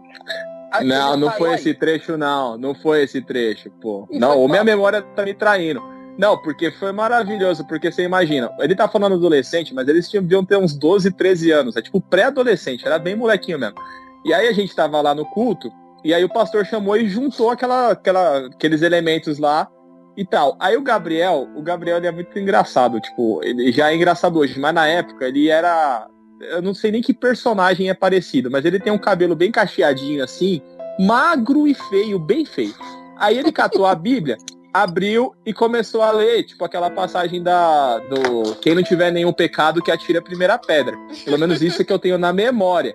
Que daí ele colheu tudo assim, e aí o que eu tenho é que a nossa memória é afetiva, né? Que a igreja tava em silêncio, assim. E aí os molecada todo mundo de mão para trás, cabeça baixa, aí ele leu isso. E aí quando ele levantou a cabeça, sabe quando a igreja explode de dar risada, tipo, todo mundo ao mesmo tempo, que tá tipo silêncio e tipo, ah, tipo, virou um evento maravilhoso. E aí a, o resta- Que isso, mano? A igreja tá quem tá manifestando gravando, aí. tá gravando de, de dentro do banheiro aí. Do banheiro. Aí o- foi o, o Ministério Pula Cerca, que eles ficaram, cham... ficaram apelidados de, de Ministério Pula Cerca. Eu achei que você ia E falar a cena do Gabriel lendo. Que o Pia Hum. leu, terminou a leitura, dele virou pra igreja, todo mundo começou a soltar as pedras da mão assim no chão. Tinha uma tiazinha que chamava Vinólia. Ela tava sentada bem na frente, assim. E aí ela pegou, era aquela pessoa que, tipo assim, o pastor tava pregando, ela ia lá e falava, Ô, fica quieto que eu quero falar, e todo mundo, o pastor ficava quieto. Podia ser quem fosse. Então ela tinha moral na igreja. Aí quando os moleques leu lá o texto lá, ela levantou e falou, vamos perdoar os meninos. Quem nunca fez nada de errado na vida? Aí eu levantei a mão e falei, eu não fiz não. Nunca pulei no piso vizinho, não. Nunca fiz isso. Enfia o mato na boca dos outros, faz É. cuecão, mas isso Mas nunca aí pulei passa no... Nunca. É, não, ia detalhe, passar de todos os limites. Rodrigo, Eles foram evangelizar Rodrigo, os mormons lá, gente. É, não. Exato. Ô, Jonathan, não como que entende. vai- como que vai evangelizar a gente ouvindo o cara falando, qual é seu nome? Ele, Matheus, vamos soltar o som e a música. Poeira. Eu falei, meu, como que pode, cara? Ó, Que é como, como? que pode o acampamento de Mormons tá mais animado que o dos Pois batistas, é. Tava, É isso aí. tava, Exato. Que isso, É cara, uma, é uma desonra um negócio É uma desse, né? uma humilhação. Não, e na época também ele não tinha conhecimento de nada, mas falou, é de igreja também, vamos lá, é tudo irmão. Tudo igual, né? Tudo crente. Eu É acho. tudo crente, é tudo irmão. Esse negócio de placa de igreja não tá com nada. Pô, Mas bem, eu ia bem, falar um, um ponto bem que pra é interessante esses de se mormons, né? É que quando vocês falaram ah, que começou a falar os nomes no microfone que se diferenciava e vocês sabiam que era da igreja de vocês, porque se fosse da igreja deles era tudo elder que eles iam tudo falar. Helder. é tudo Helder. Se ele quiser, então não importa quando, onde, como eu vou ter teu coração.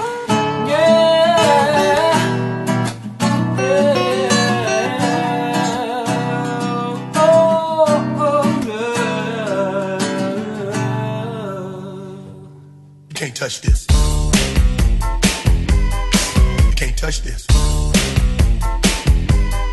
You can't touch Ô, mas eu queria fazer uma pergunta. É, meu bem, a gente contou a história daqueles invasores malucos do nosso retiro no programa passado? Não contou, Não né? contou, não contou essa história. Quer, Você quer contar Vai, essa então história? conta falando. falando. Deve ser eles, então. Não, fala, pô.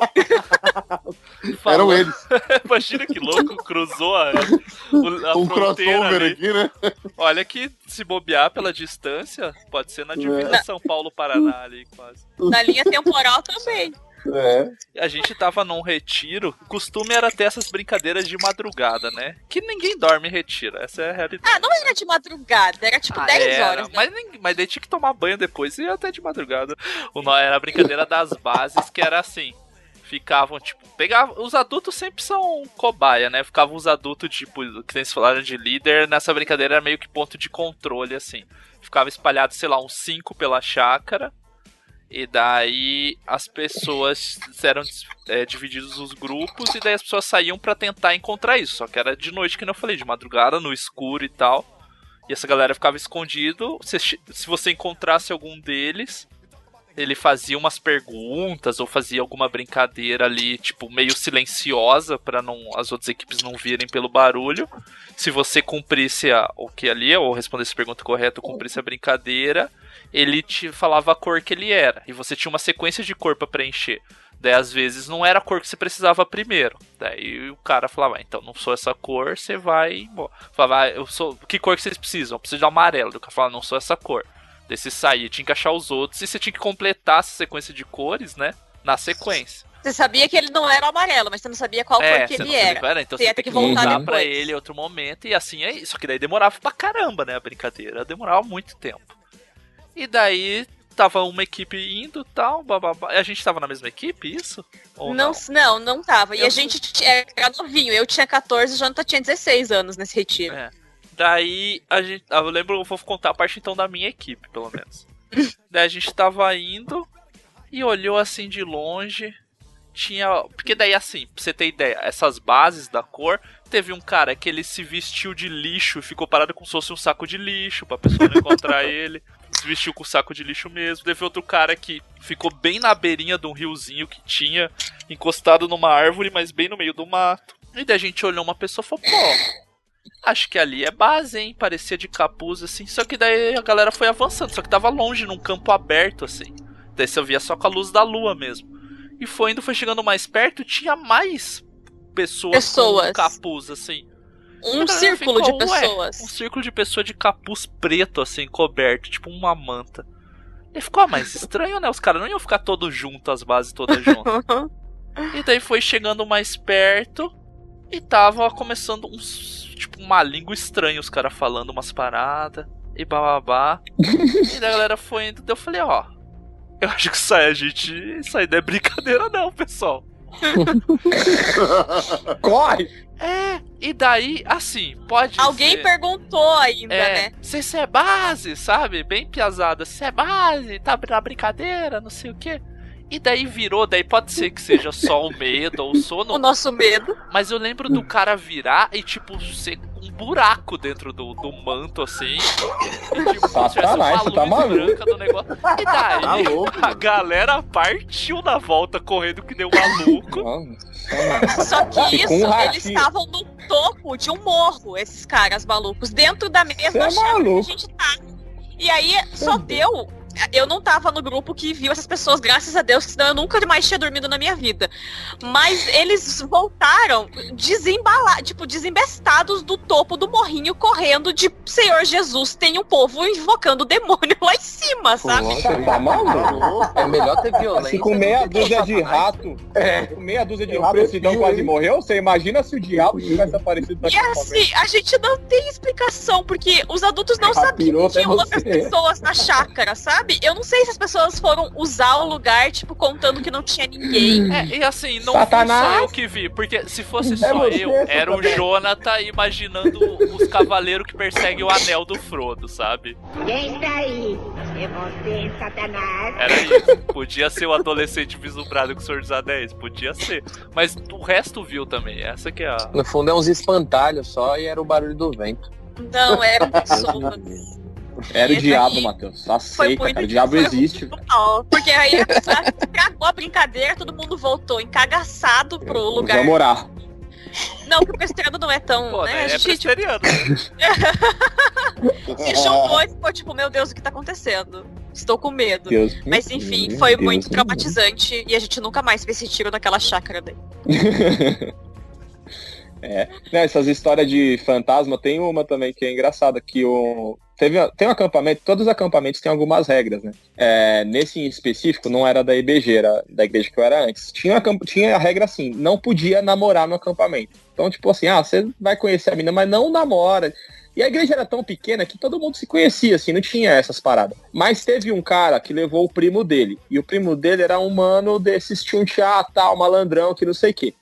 E aí a gente ficou, foi nesse acampamento que a gente roubava os. roubava a sobremesa do dia seguinte. Nosso, nosso alojamento era bem distante. E aí, meu, e era num lugar super escuro, pô, é distante pra caramba. Você tinha que subir uma, um morrinho assim para chegar.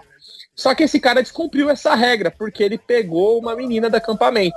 E aí ele saiu no meio da noite pra ir namorar com a menina lá. E aí todo mundo ficou, pô, bravo. Ninguém pode namorar e o cara saiu para namorar. Vamos Abriu trancar esse maluco aí no. É, vamos trancar ele do lado de fora, ele não pode entrar no alojamento mais. Só que o cara era visitante, né? Aí ele foi lá, namorou com a menina lá, pegou ela e voltou. E voltou, já era tarde pra caramba, tudo trancado. A gente encostou as beliches na porta, só tinha uma porta pra entrar e ele não podia entrar. Mano, um frio, um breu. E aí ele começou, pô, abre aí, ó, não sei o que lá, tal. Aí ele começou a ficar desesperado, mano. Aí tinha o, o Silvano, o glorioso Silvano, que é um colega maravilhoso também, que tava preso um tempo atrás, eu não sei agora. Aí ele, ele saiu por um lado, e aí ele começava a fazer uns barulhos, tipo assim, ele é muito bom de imitação, e ele começava a fazer uns tal. Aí o cara começou a ficar com muito medo, tipo, mano, tem bicho aqui fora, tá, o diabo tá aqui fora, não sei o que. Ele começou a catar as pedras, mano. Ele, des- ele destruiu a porta do alojamento na pedrada, desesperado, porque tinha fantasma que tava fazendo barulho, não sei o que lá. E aí vai. Aí ele não entrou. Ele foi, aí catou desesperado, voltou pro negócio gritando. Aí o vice-presidente da igreja. Putz, eu não lembro o nome dele. É o pai do, do Uriel. Você lembra o nome do pai do, do Uriel? Geraldo? Geraldo. Irmão Geraldo era vice-presidente da igreja. Putz, sei lá, quatro da madrugada. O vice-presidente da igreja batendo na porta. Ô, molecada, vamos abrir aqui pro não sei o quê. Aí a gente abriu pra ele entrar e dormir, mas foi, tipo, muito engraçado, porque Mano, ele tinha manhã, realmente velho. medo do satanás. Aí no outro dia de manhã, a o guria tudo no sorrisinho com ele e o Piau nunca mais vou beijar essa boca aí, não. Mas não pode, né, velho? Ninguém Mas eu podia quero agora namorar. as histórias do Matheus. Eu cheguei a deixar vestígios pra você me achar. Foi assim que entreguei meu coração devagar. Minhas histórias? Ah, pois é, né? Vocês prometeram O Matheus, ele é um vacilão. O Matheus é um é vacilão porque ele arranja mentira. namorada. Ele arran... Ó, existe aqui em São Paulo um acampamento que é da Conjubesp, que é da Associação das Igrejas Batistas do Estado de São Paulo. Mano, é o Aí, pior lugar pra você É arranjar o, namorada. Tin- é, é o Tinder do Matheus. Pô, não, é o pior, porque você vai, você vai arranjar Tinder namorada gosta. de Ribeirão Preto. Você vai arranjar namorada do, do- de Presidente Prudente, pô, é seis horas de viagem. Aí o Matheus arranjava namorada nesse lugar. Tem que chegar- Lá em Bauru. Mano. Lá em Bauru. É, É, puta Barretos, merda. é Barretos. seis horas de viagem. meu namorado de Barretos. Aí, o- aí o Matheus acabava o culto, né? Aí eu lá guardando o violão tal, que tinha acabado de tocar no louvor. Aí o Matheus falava, ô Sidão, tem como você me levar na rodoviária? Falei, pra quê? Vou lá por causa da minha mina. Eu vou É, lá, eu vou, velho. vou lá ver minha mina. Aonde? Isso só aconteceu uma conheceu em vez. retiro? Em Birigui. Não, foi na IBG mesmo. Isso só aconteceu uma vez e claramente deu errado. Então, É, Obviamente. Agora, esse negócio de ter regrinha aí, meu, a gente foi no. Foi o meu primeiro acampamento da IBG, né? Eu tinha 16 ou 17 anos, eu acho, foi muito tempo. E aí, eu sei que eu cheguei novo na igreja, meu, as menininhas tava tudo muito em cima, assim, mesmo eu sendo gordinho, mas as meninas gostou de mim, assim, do meu jeito engraçado, né? Aí tudo bem. que era fofinho. Combi- É, que era muito fofinho. Aí eu sei que todo gordo é a noite. É, já começa já. é. E a- começa pela bochecha, né? Você já viu que bochecha de gordo é engraçado, né? Aí, beleza. Fala, Sidão. Aí tudo bem. Aí, nisso, a gente combinou lá com as meninas de se encontrar. As meninas, tipo assim, e o- o- os, os alojamentos ficavam no alto do sítio, e aonde era a parte do culto e da, da sala de jogos era embaixo, assim, era um morro, né? As meninas já tava lá esperando, tipo, meia hora. E os moleques tudo com medo, mano, os caras vai pegar nós, vai pegar nós. Beleza, descemos. Aí cada um pegou uma, né? Aí tá aquele paredão assim, todo mundo se pegando lá. Todo mundo dando beijos. O acampamento, um breu. Não dava pra ver um palmo assim na frente, assim. Daqui a pouco as luzes do, do sítio acendeu. Pum! Pegamos vocês! Já era! Era! Perdeu, perdeu, pegamos! Quem era o pastor, mano? Aí o pastor veio, perdeu, perdeu! Meu, quando eu olhei a mina que eu tava grudada, já tava longe. Falei, nossa, eu fiquei sozinho, velho. Aí nisso que eu fiquei sozinho. Eu tô, aí eu fui, ó, Jeremias, aí tipo, levantei a mão igual o bandido, né? Tipo, se entregando. Ó, ó, tô livre, tô livre, ó. Não fiz, não, fiz nada, tô fazendo nada. Você tava pegando quem aí? Eu vi, mas não Boca cheia de batom. É, a boca cheia eu- de batom. Falei, não tava pegando ninguém, tô de boa. Não, Você tava fazendo o que aí? Eu falei, não, eu vim com os caras, né? Os caras pediu pra eu vir junto, eu vim aqui só pra ficar olhando pra ver se alguém vinha. Um tal, apoio. Chegaram. É, era um apoio, né? Aí tudo bem. Beleza, quando chegou lá em cima, ele descobriu que a filha dele tava no rolo. Mano, isso, Eita, nós, e isso mano. era mais ou menos assim, tipo, uma. E era- você 11 tava e pegando a meia, filha pra dele. meia-noite. Não, não tava, cara. Não tava. Ah, tá. Aí, firmeza, ele chamou todos os quartos, né? Aí fez aquele monte de moleque assim, ó, tudo lá, lá fora. E ele, eu quero saber quem pegou minha filha! minha filha! Eu quero saber quem pegou minha filha! Aí ele, eu fiquei sabendo. Aí ele chegou num cara assim, num amigo nosso, Saulo, aí ele falou assim: Eu fiquei sabendo que foi você, Saulo, e olhando pro olho assim. Aí ele, não foi eu não. Aí ele foi, então foi você, Sidão? Eu, não, falei que eu só tava lá acompanhando os caras, não peguei ninguém, não. Aí foi chegando em cada um. Velho, ele não descobriu. Mas detalhe, quem tava pegando a filha, a filha dele era o sobrinho dele.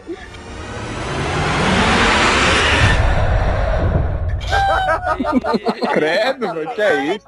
Que eram primos Que- pegando?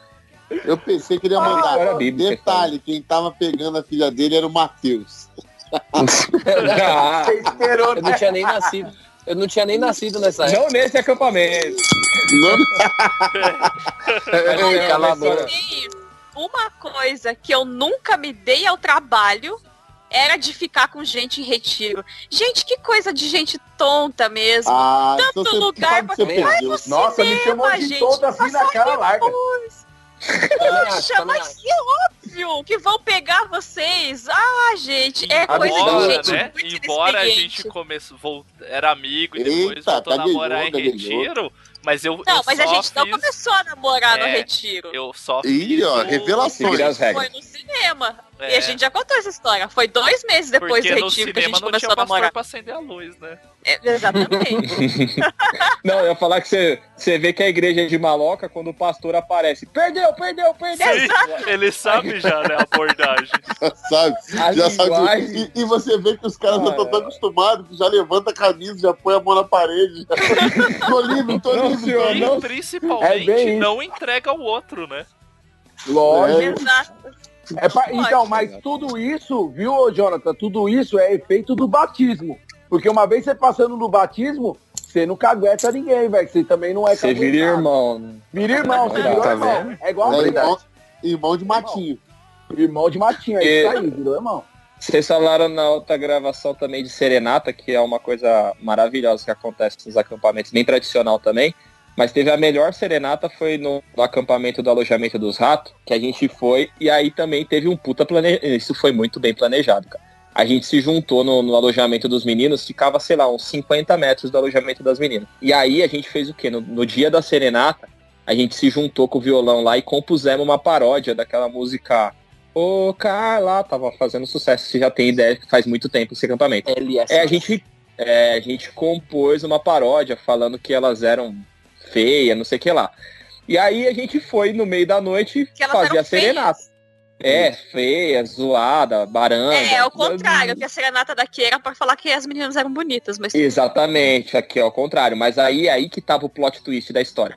Porque a gente fez, ao mesmo tempo que fazia a paródia, um outro grupo avançado preparava a bexiga com água. E a gente colocou em outros lugares Ah. estratégicos. Exatamente, é, já, já pressentiu, né? Vocês são. E aí enchemos, sei lá, umas. Não sei quantas bexigas, Sidão. Sei que devia fazer parte do grupo organizador. Devia ter É, eu, eu, que tava, umas- eu que tava enchendo as bexigas, eu que É, tava enchendo as bexigas, de- era muita. de, de 3 a 3.500 bexigas ali em volta do, Mais do- ou menos. do alojamento. É. Aí, enfim, gastamos toda a água do acampamento enchendo bexiga, fomos lá à noite cantar pras meninas. Cantamos a música bonita primeiro, aí é, porque se você começa com a zoeira, elas não saem pra ouvir, né? Sim. Então a gente cantou a música primeiro, aí elas saíram pra janela, as meninas sentaram na porta do, do- do alojamento e tal, e cantando a música bonita, de repente, ao sinal, começou a paródia zoando elas. Zoa, zoa, zoa, sai correndo pro quarto. E volta. E aí colocamos lá, tipo, já cada um no seu posto avançado, porque obviamente não ia ficar sem uma Elas vir, resposta, né? Elas, vão vir. Exatamente. Aí a gente colocou uma pessoa para abrir a janela para elas pensarem que a gente estava ouvindo e o restante ficou em lugares estratégicos. Quando elas vieram para cantar, elas começaram a cantar, não lembro exatamente quem foi que a abriu a, música. janela. Elas cantaram uma música xingando a gente, obviamente, mas quando começou a xingar a gente, começou a voar bexiga, maluco, de todos os lados não existia para onde fugir. E a pessoa que ficou na janela foi responsável por fazer o relato, porque a gente tava jogando por cima da casa, por cima das árvores, tudo escuro, e a gente não tava vendo. Então foi tipo uma maluquice cega, assim, de bexiga voando por todos os lados. E quem era? Eu acho que era o Renato que tava no- na- na janela olhando. E aí, mano, ele. Nossa, foi épico, assim, porque foi a maior arapuca de uma, de uma serenata já armada na história. Quer dizer que eu dou os parabéns pra vida e arranjado esposa pra vocês. Que Essa puta que pariu, viu? Vocês não A namora- mereciam ser A casados, gente. Vocês são desarrumados. estar lá. É, é, é, ela, tava, ela tava, mas eu falei pra ela, se afasta que vai mandar xingada. Ó, mas o detalhe é que o Renato era o cara que tava vendo e falando pra gente, né? Pra Uhum. só concluir aí que o Hernani falou. E aí teve uma hora que ele, ele falou, mano, evita atacar, tipo, mais pra esquerda. Aí a gente, né, ficou meio, por quê?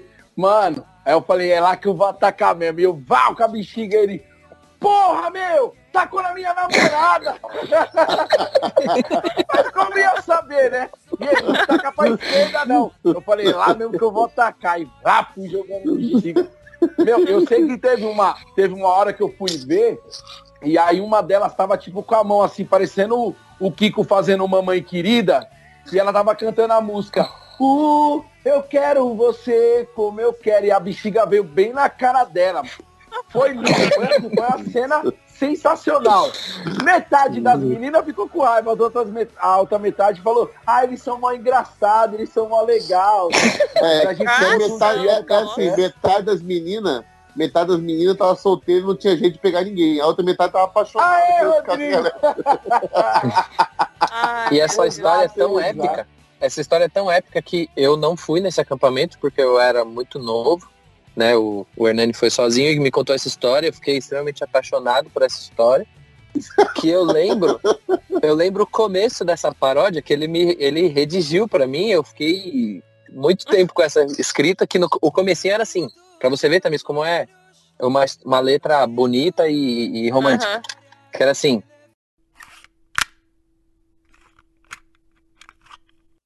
Eu cheguei a comprar uma 12 para te matar. Foi assim que eu ganhei um 3 oitão do meu pai.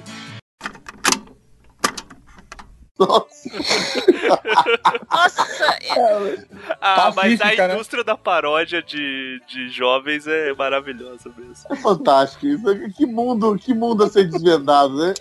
O único É. retiro que eu Uma fui pa- que teve, porque o do o que o Jonathan contou que teve a serenata que o menino ganhou o apelido de farinha, eu não fui nesse acampa dentro. Aí o retiro que eu fui que teve serenata foi o que eu quase infartei. E aí foi na última noite, assim, não, não foi na última noite, na última noite eles se mataram no quarto deles na. Que o Jonathan também contou o relato dos meninos ficar se batendo todos. Eu acho que, sei lá, foi na penúltima noite e sei lá, cinco meninas ouviram e saíram do quarto e eu tava tipo. Mas também só foi ferrada. uns mongolão lá. Eu nem fui esse serenata aí. Só foi Eu nem sei quem foi, porque eu tava dormindo.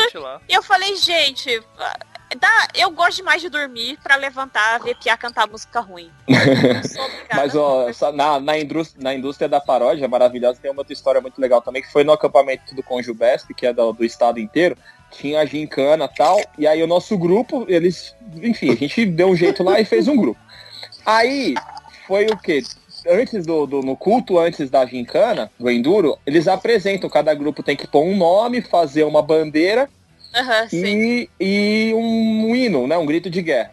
Aí a gente fez. interclasses de escola até hoje. Isso. Aí só que é no culto, né, mano? Aí agora a gente vai chamar o grupo é, Leão de Judá. Aí entra a galera fazendo uma música Nada bonita. mais, nada mais óbvio. Um standard, é. Daí o, agora o grupo Guerreiros do Senhor. Aí entra o grupo. Guerreiros lá. da última aí geração. Foi o... Isso, é. Geração Cavaleiros do. Apocalipse. Não, aí foi o nosso. O nosso grupo chamava como? Ceifeiros. A bandeira era uma foice toda ensanguentada. E a, e a música, a gente entrou, juro, a gente entrou pulando no, no culto, a gente com a bandeira, com a foice toda ensanguentada. E a nossa música não era uma paródia do louvor tal. A gente catou aquela música na época, fazia sucesso aquela música do O Morro do Dendê é, é ruim É de ruim de invadir. invadir. Era, isso. É tropa de elite. É, né? do, isso. Aí a gente entrou balançando aquela bandeira violentíssima e a nossa paródia era A foice do ceifeiro é afiada pra dedéu. Passa nos irmãos e manda eles pro céu. e,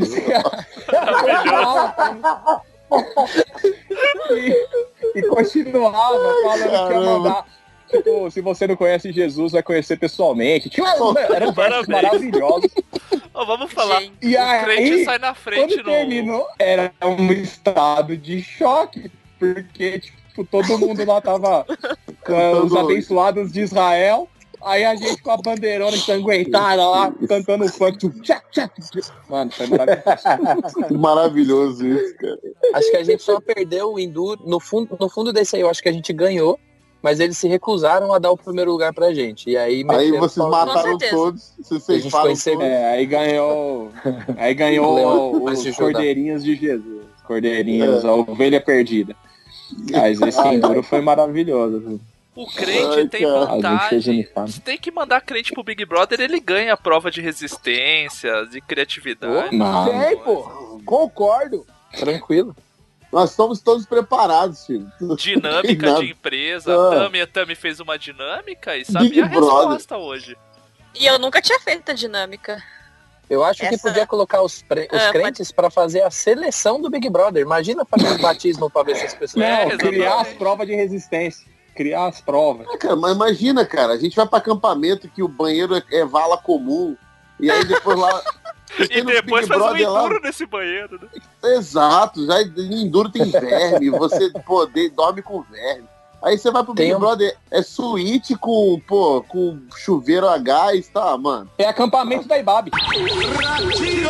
Pô, exato, é hotel. Aí Falando o em cara vai falar assim, ah, mas você vai tomar banho, tem uma câmera te filmando. Mano, eu tomava banho no retiro, era, era, era comum, assim, tinha 20 negros comigo, tinha que pegar o sabonete de conchinha, você Não tá dava pra maluco? vacilar, né?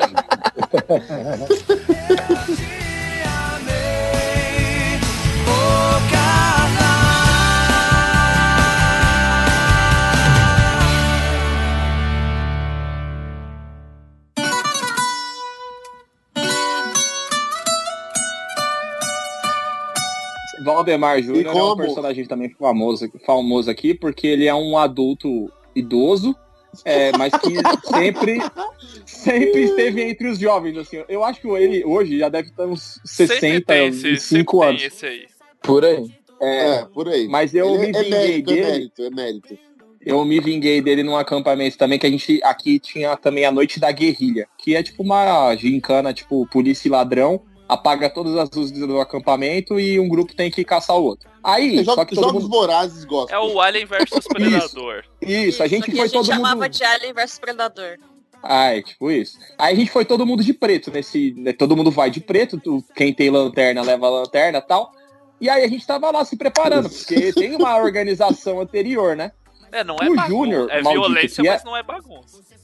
Exatamente. Aí o Júnior, o adulto idoso, eu devia ter, sei lá, uns 15 o, anos. o Júnior, o Júnior, o decano da galera. É, é o jovem idoso. Jovem idoso, ele catava e fazia aquela brincadeira maravilhosa de ficar agachado atrás da pessoa, alguém vinha, empurrava, você caía, todo mundo ria. Aí eles fizeram isso comigo. O- Eu tava lá, sei lá, parado, aí o Júnior. o- E o Júnior, ele tem uns 2 metros e 16 de altura. assim, ele é um pirulão.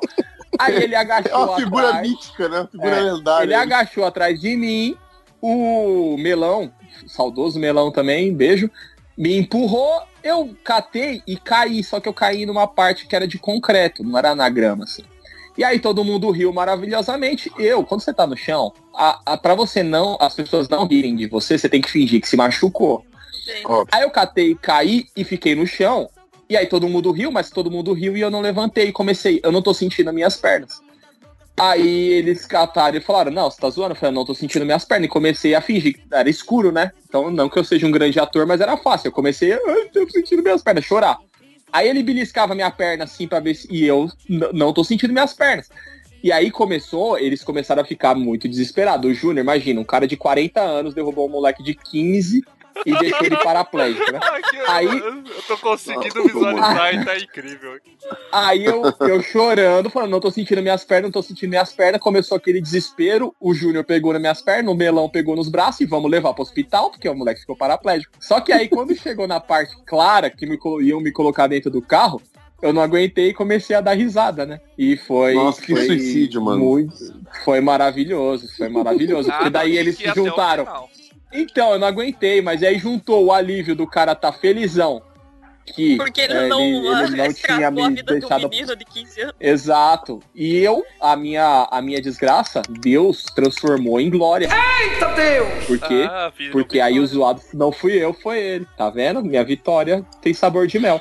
E aí foi maravilhoso porque eu reverti, eu reverti a zoeira. Reverteu a E claramente ele aprendeu, claramente ele aprendeu que no, em outro acampamento futuro ele pegou desodorante e isqueiro e ficava tacando fogo pela janela no quarto dos adolescentes. Nossa, mano.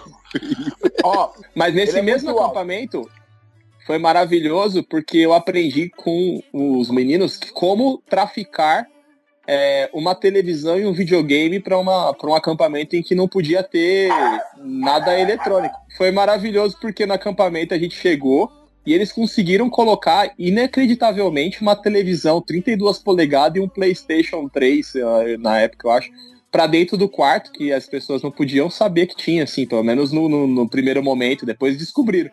E aí tinha escala, porque não podia ter eletrônico no acampamento e os caras conseguiram, não sei como, cara, até hoje eu Ah, não mas sei como eles Era fizeram isso. Play 2, Hernani. Play 3 é. É, mas de uma TV de 2, Play 32 polegadas, né? O Playstation é o menor dos problemas. Não, não, mas eu É, tô falando. é, o Playstation... É, não, Não, eu não podiam ter levado um que Super era. Nintendo, que já seria animal. já. Mas levaram uma televisão enorme. Ah, gente. Hernani, a gente tá lembrando dessas histórias aí desse acampamento aí. E foi nesse que o Júnior tava apaixonado por uma menina lá que ele pegou, ele foi de carro no dia seguinte que ele tinha voltado para trabalhar e queria voltar pro acampamento. Aí ele colocou Sampa Crio e ficou olhando pra menina e falando: Você nasceu pra mim. Mas esse é o Marcos que tá falando? É, é. é ele. Pensa um cara de O jovem dois, metros, dois metros e pouco fazendo. Você nasceu pra mim. Meu, é, foi Quantos muito anos essa menina engraçado. tinha? Ah, a menina era novinha. Ah, ela era novinha. Ah. Ah, mas o 19. Júnior- Não, não, não Júnior- era, não era de menor, mas era novinha. O Ah, Júnior, o- mas o Sidão toda hora tinha um, tinha um caso de pegar o Júnior com a boca na botija, né? Toda hora. Várias, velho. Toda Várias. hora já- já- pegava. Aí entra numa celeuma muito perigosa mesmo. porque aí eu, eu Ele- temo, temo pela vida do Sidão. Ele sempre nos é acampamentos, triste, né? uma coisa em acampamento que ele nunca, que ele não fazia, era dormir de noite. Ele sempre dava um jeito de escapar e dormir de dia, porque ele era sonâmbulo.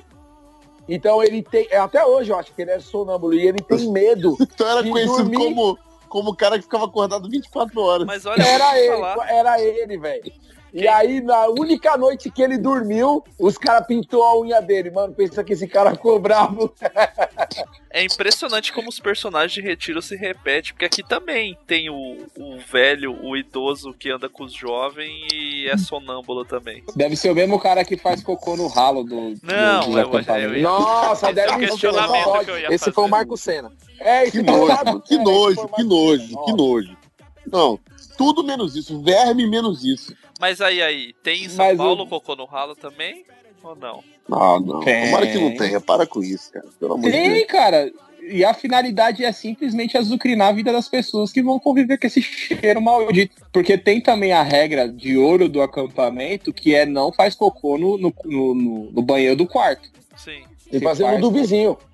Exatamente. você, exatamente, Você protege o seu banheiro. O seu, o seu banheiro é sagrado. Você É como se protege fosse- ele é como se não um-. É, é um, é um verdadeiro pique-bandeira de cocô. Só que ao contrário, né? Você deposita a bandeira no, No no E que bandeira, né, senhoras e senhores? Que bandeira. Meu Deus do É, céu. A bandeira que não é a foice ensanguentada, mas é um tronco.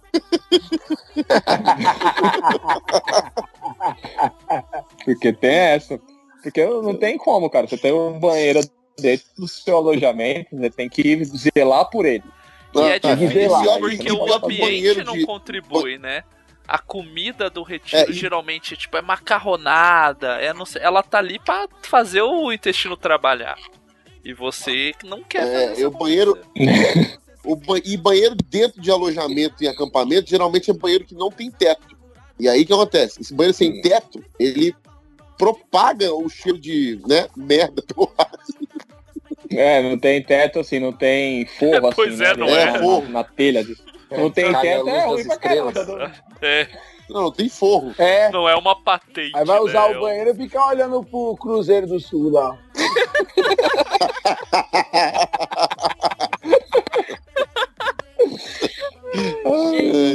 Maravilhoso. E nos ministérios que aparecem também no acampamento, teve um, tinha um ministério famoso no acampamento também, que era o anti-masturbação. Porque o, o banho no acampamento ele tem que ser muito rápido. Mas o banho. É o Exatamente, é, o e aí- anti-masturba.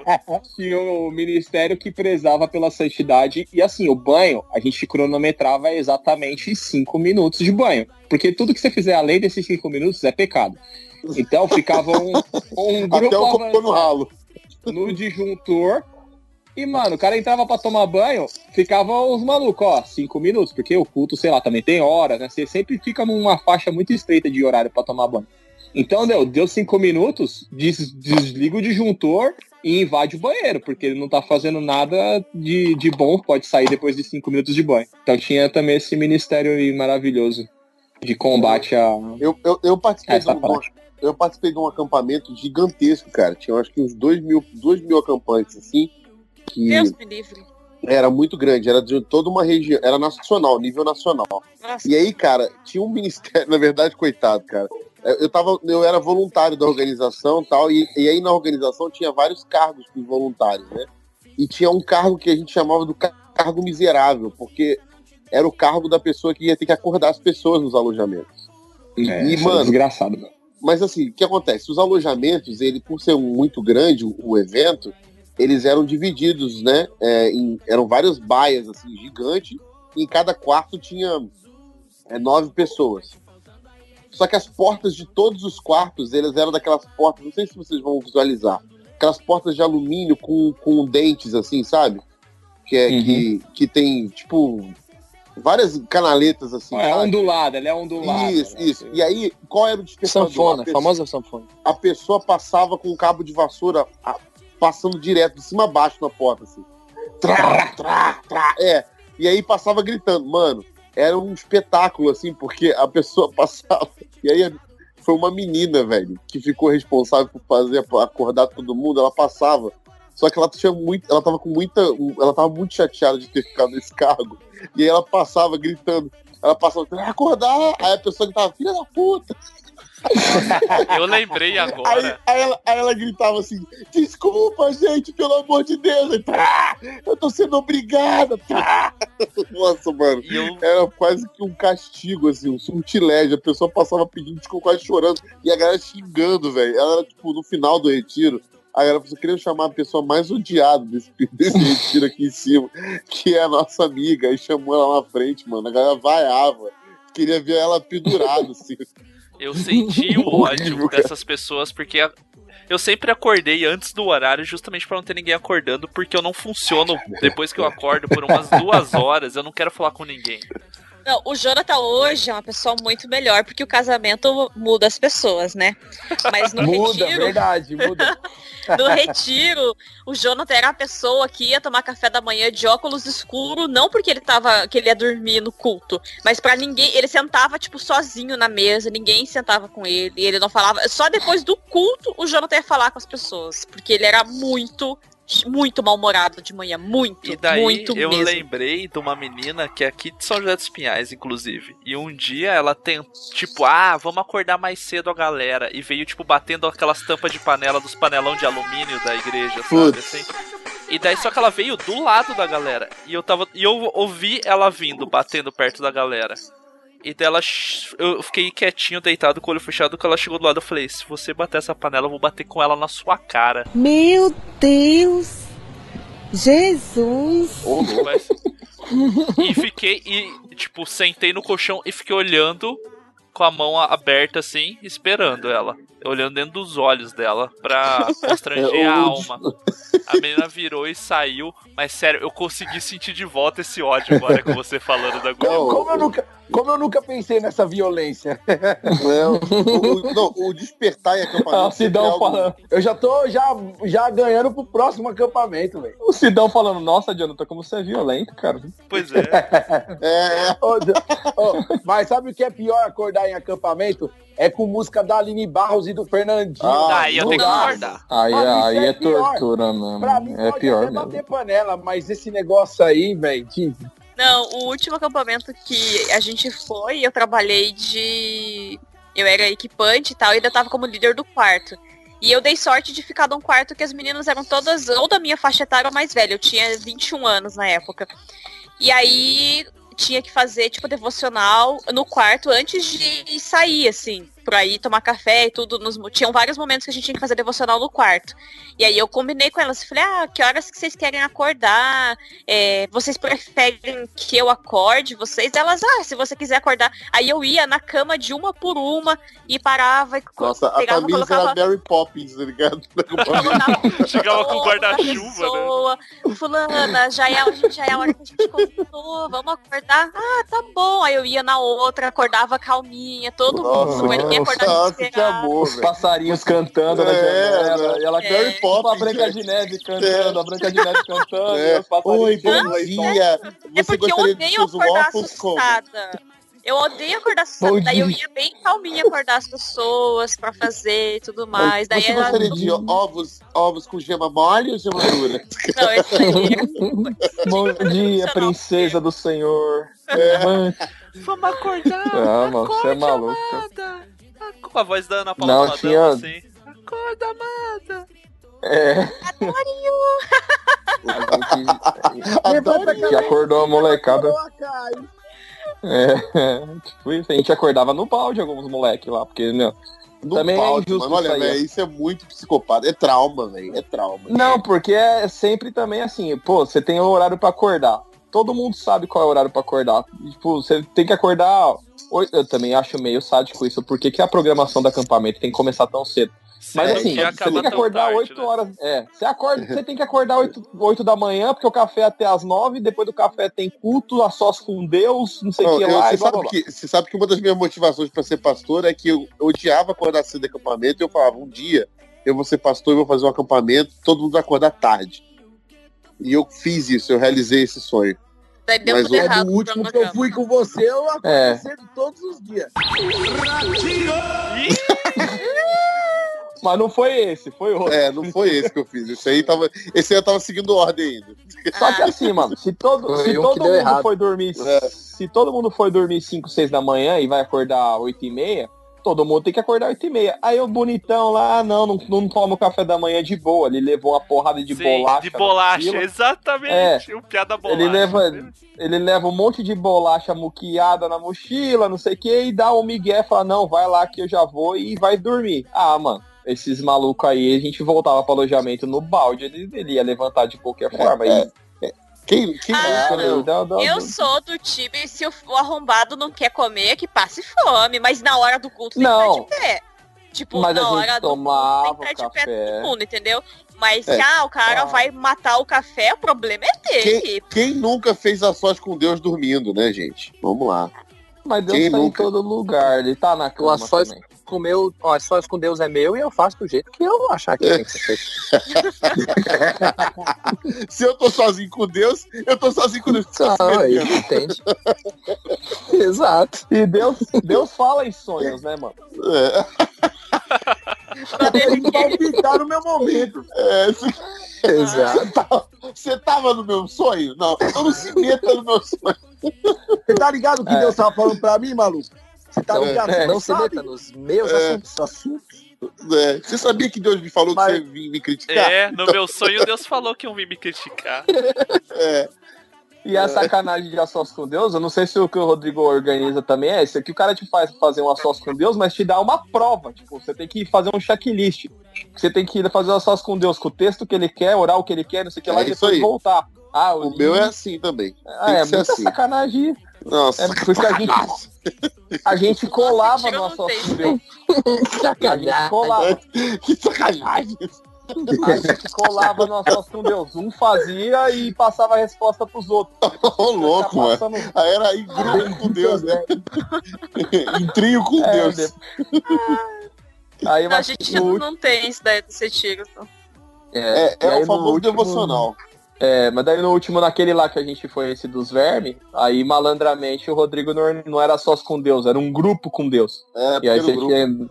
É, aí não tinha como eu dormir. Rapaz, mas foi, foi, bacana. Foi bacana, foi lindo. E a leitura bíblica é onde tiver dois ou três reunidos em meu nome, ali estarei. Então não dá pra ser sóis. Tem É, que ser dá. dois ou três. É, e o grupo era grande, aí não dava pra dormir. Mas também tem essa, se a galera não dorme no primeiro dia, no segundo tá todo mundo arrebentado.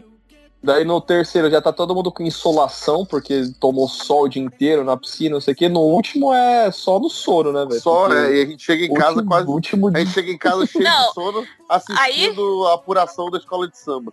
Não, mas uma coisa que a gente tem que. O Jonathan fez isso já. Torcendo Ele faz muita ele.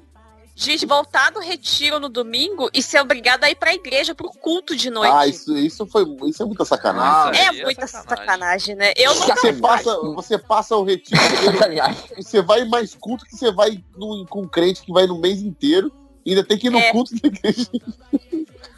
sacanagem, sacanagem. É o Walking Dead. Sacanagem, sacanagem. Não, daí essa vai, porra. Pastor. Não, é maneiro. E pastor por- faz de propósito, daí é, é canta uns 300 hinos, é senta e levanta, e o caramba. Tá, é palhaçada. É da hora Bagulho na- na chato caramba. tinha o... no acampamento da, da igreja, da IBG, tinha um acampamento de crianças. Esse que eu fui monitor uma vez, ele tinha todo ano, que era do Ministério Infantil.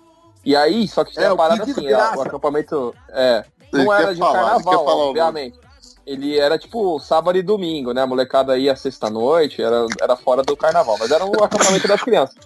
E as crianças voltavam, saúde, voltava a tempo de cantar no culto da noite. Então o culto da noite encerrava com a criançada chegando e cantando a musiquinha do acampamento, enfim, falando como é que era o Nossa. acampamento. Só que teve um que, meu, tá, sei lá, tava trânsito pra chegar no, no negócio.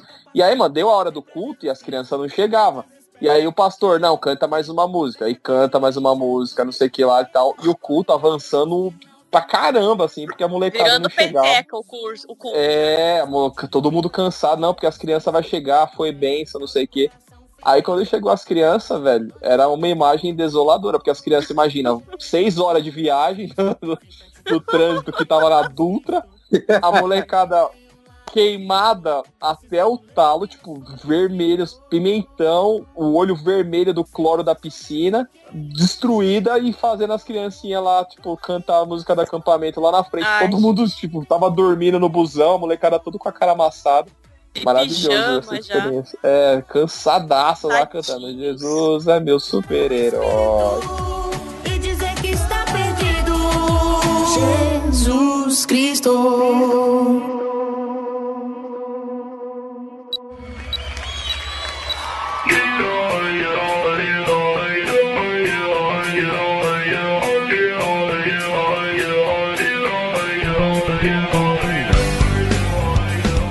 Mas apesar de todas essas desgraças contadas aí, pô, também o que aconteceu lá no episódio anterior e que vale ressaltar é que, de fato, mano, é muito legal o acampamento, assim, ó, é realmente tremendo.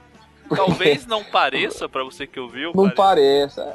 pareça. É que a gente Mas falou eu- eu só sempre- da, da parte zoada, eu sempre- assim, eu de zoeira, digo mas que- é uma benção. Eu sempre digo que é, a- nó- a- nós da igreja, né? A gente dificilmente é vanguarda em movimentos que são muito legais da juventude.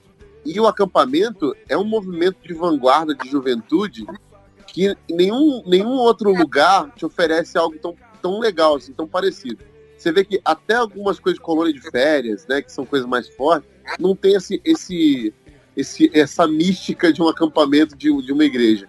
E eu, eu, cara, valorizo pra caramba acampamento, porque, assim, primeiro que minha conversão aconteceu em acampamento. Né? É, a- a- e segundo, porque, assim, eu acho que é um ambiente que você mais tem essa imersão de, de idealizar Comunidade, comunhão, né?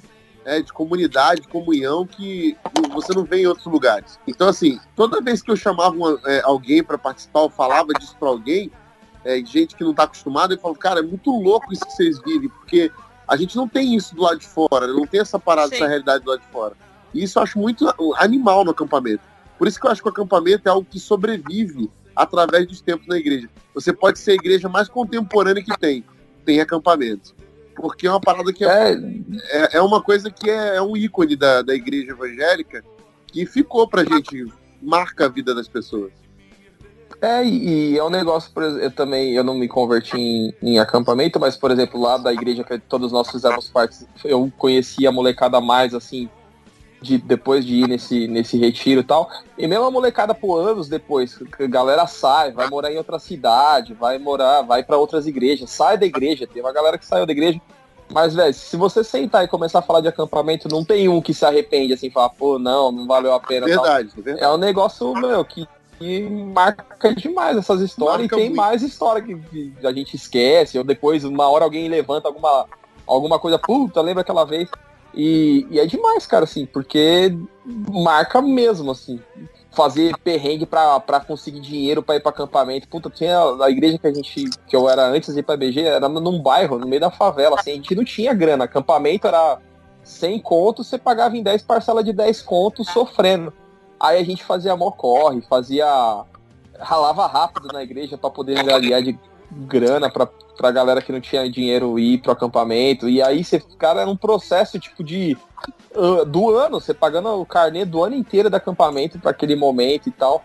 E é, e é bênção sim, velho. Pregação é legal. E, e por mais que você esteja cansado, sempre tem as paradas bem maneiras, assim. Eu nunca fui no acampamento que eu voltei puto e falei, não, não valeu a pena. Eu nunca fiz esse do aquele maluco lá das, das pessoas doidas Deus. Do encontro com Deus. É, é sempre putz, é um negócio que você volta e você vai na igreja na semana seguinte na expectativa, porque aquilo ali vai render e você faz amizade que é pra vida toda. Você saiu da igreja, mas mesmo assim você tem os amigos do, do tempo do acampamento.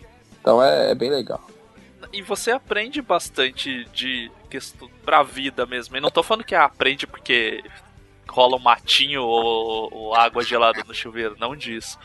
Mas de você, pô, tá convivendo com outras pessoas, tem que saber dividir, tem os horários das coisas, vai dormir com outras pessoas, você vai quebrando um monte de coisa que você ficar trancado É. em casa sozinho, E você não vai a- aprender. a- a- Mas, é Mas a gente, aqui, infelizmente, aqui na Presbiteriana de Curitiba, é, faz alguns anos que não tem acampamentos que unam as igrejas, sabe? A gente estava discutindo, a gente está, na verdade, numa fase difícil na Presbiteriana como uma transição, assim, de uma geração para outra, sabe? Tipo, a nossa geração dos 30 não soube formar a geração dos 20, e aí os adolescentes não têm referências, e tá difícil a situação aqui. E a gente tava refletindo de como faz falta, assim, porque a gente vai ter toda uma geração que não teve retiros, não teve acampamentos para eles nesse grupo, tipo, nessa coisa de ser só acampamento de porque às vezes tem ah, o acampamento da igreja, né, local. Mas daí tá o pai junto, não é a mesma coisa que um acampamento de adolescentes, de jovens, né? E aí a gente fica conversando aqui em casa que a gente tem uns amigos que mandaram as filhas pro, pro JV, que eles mandaram, as meninas? É, né? Ou pro PV. É, não, acho que era pro JV. Então, acho que foi. É que, é que acontece simultâneas temporadas do PV e JV. É, eu não, então, não é sei. Um do, ou é do Partido Verde ou é o outro. Do... é isso aí. eu não lembro. Eles mandaram as duas filhas para um desses acampamentos na temporada Kids. E aí eu, eu tava vendo no Instagram, assim, eles postando, tipo, criancinha, porque é de 6 a 13 anos, 8 a 13 anos, eu acho. E daí é muito engraçadinho você imaginar as crianças passariam uma semana longe dos pais, num, num, lugar com um monte de gente. Tipo, a gente sempre conversa aqui em casa, assim, que se não tiver, não voltar a ter retiros quando nós tivermos filhos, é de investir e mandar para esses retiros assim, sabe? Para esses acampamentos que são uhum. temporada de verão, porque, poxa, a, a, criança, o adolescente, ele cria uma autonomia, ele cria uma independência, que a gente sempre conversa sobre isso. Como um todo, a igreja forma a gente em muitos aspectos que pessoas que não fazem parte de grupos como a igreja não são formadas no mundo, né?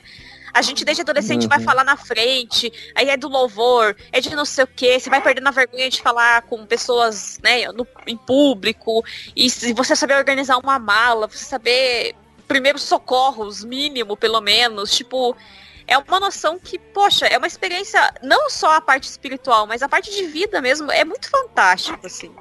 Uhum, é. Todo mundo devia participar de acampamento. Com certeza. A gente vai ficando velho, pai, e aí você vai no acampamento, ah não, nosso acampamento tem toda a estrutura e tal. E aí, de fato, você tá velho. Mas, mano, quando você é moleque, a estrutura ah, não, é, é péssima, você não liga. mano, você tem renite, você tem asma. Mano, você vai dormir num colchão que não vê o sol faz três décadas, assim. Então você. você Mas é o mesmo grupo de na... pessoas que consegue almoçar um pacote de traquinas e sobreviver, Nani. A gente na nossa é. faixa etária já não sobrevive. Almoça um pacote de traquinas pra você ver o que vai acontecer com você. Não, não, não chega no Agora já tô comendo. É, não, então. e, e fora Mas ficar é acordando, varar a noite, né? Tipo, é, pelo amor de Deus, tipo, eu não aguento mais, gente. No Natal é, era uma hora da manhã, eu tava pedindo arrego, eu tava, senhor, eu quero ir pra casa dormir, porque eu durmo às 10. Eu não aguento ficar até uma hora da manhã acordada. Então é porque a gente envelhece, mas a, a experiência do retiro dentro da faixa etária correta. É. Com exceções é só pro Júnior que não. Né? Só o Valdemar Esse é um ponto muito importante. É, tem sempre um velho jovem que é a exceção, né? É porque depois é, que você, você casa, jovem ainda, depois... jovem ainda, amanhã velho será. Né? Ah, mas depois que você casa e tem filho, você entende que tem retiro de 750 reais. É, mas é maravilhoso. Ah, vamos ao acampamento, gente. Vamos ao acampamento.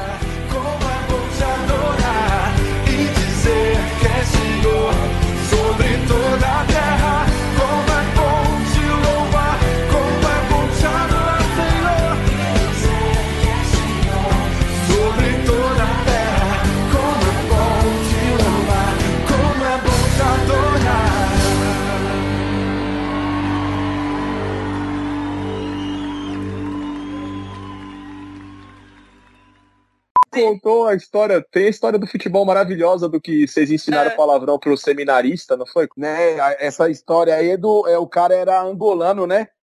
Era angolano? Não, e aí não era angolano. Falou, ele era nigeriano, Angolano fala português. É, é, é nigeriano? É, eu sei lá. De seriedade, não sei. É, e aí os caras estavam jogando aí futebol e nesse futebol semanal, e os pastores, diácono, enfim, professor de EBD e embora. Aí os caras pegou e falou assim para ele, ó, toda vez que você fizer gol, toda vez que você fizer gol, você vai lá, chega e fala assim, ó, caralho, caralho. Aí os caras ensinou ele a falar caralho. Aí os malucos ajeitavam a bola toda hora pro cara chutar pro gol, o cara errava. Aí chutava, o cara errava. Aí os caras pegou e falaram assim, agora tem que fazer o gol. Quando os malucos ajeitou que ele fez o gol, ele Aê, caralho! Caralho! Na frente dos pastores. pastores. Os caras falaram, você aprendeu isso aí aonde? Ele, ele os meninos que me ensinam. Ficou apontando pros caras. Ele falou que caralho é gol. Mamãe! É Deus, mamãe!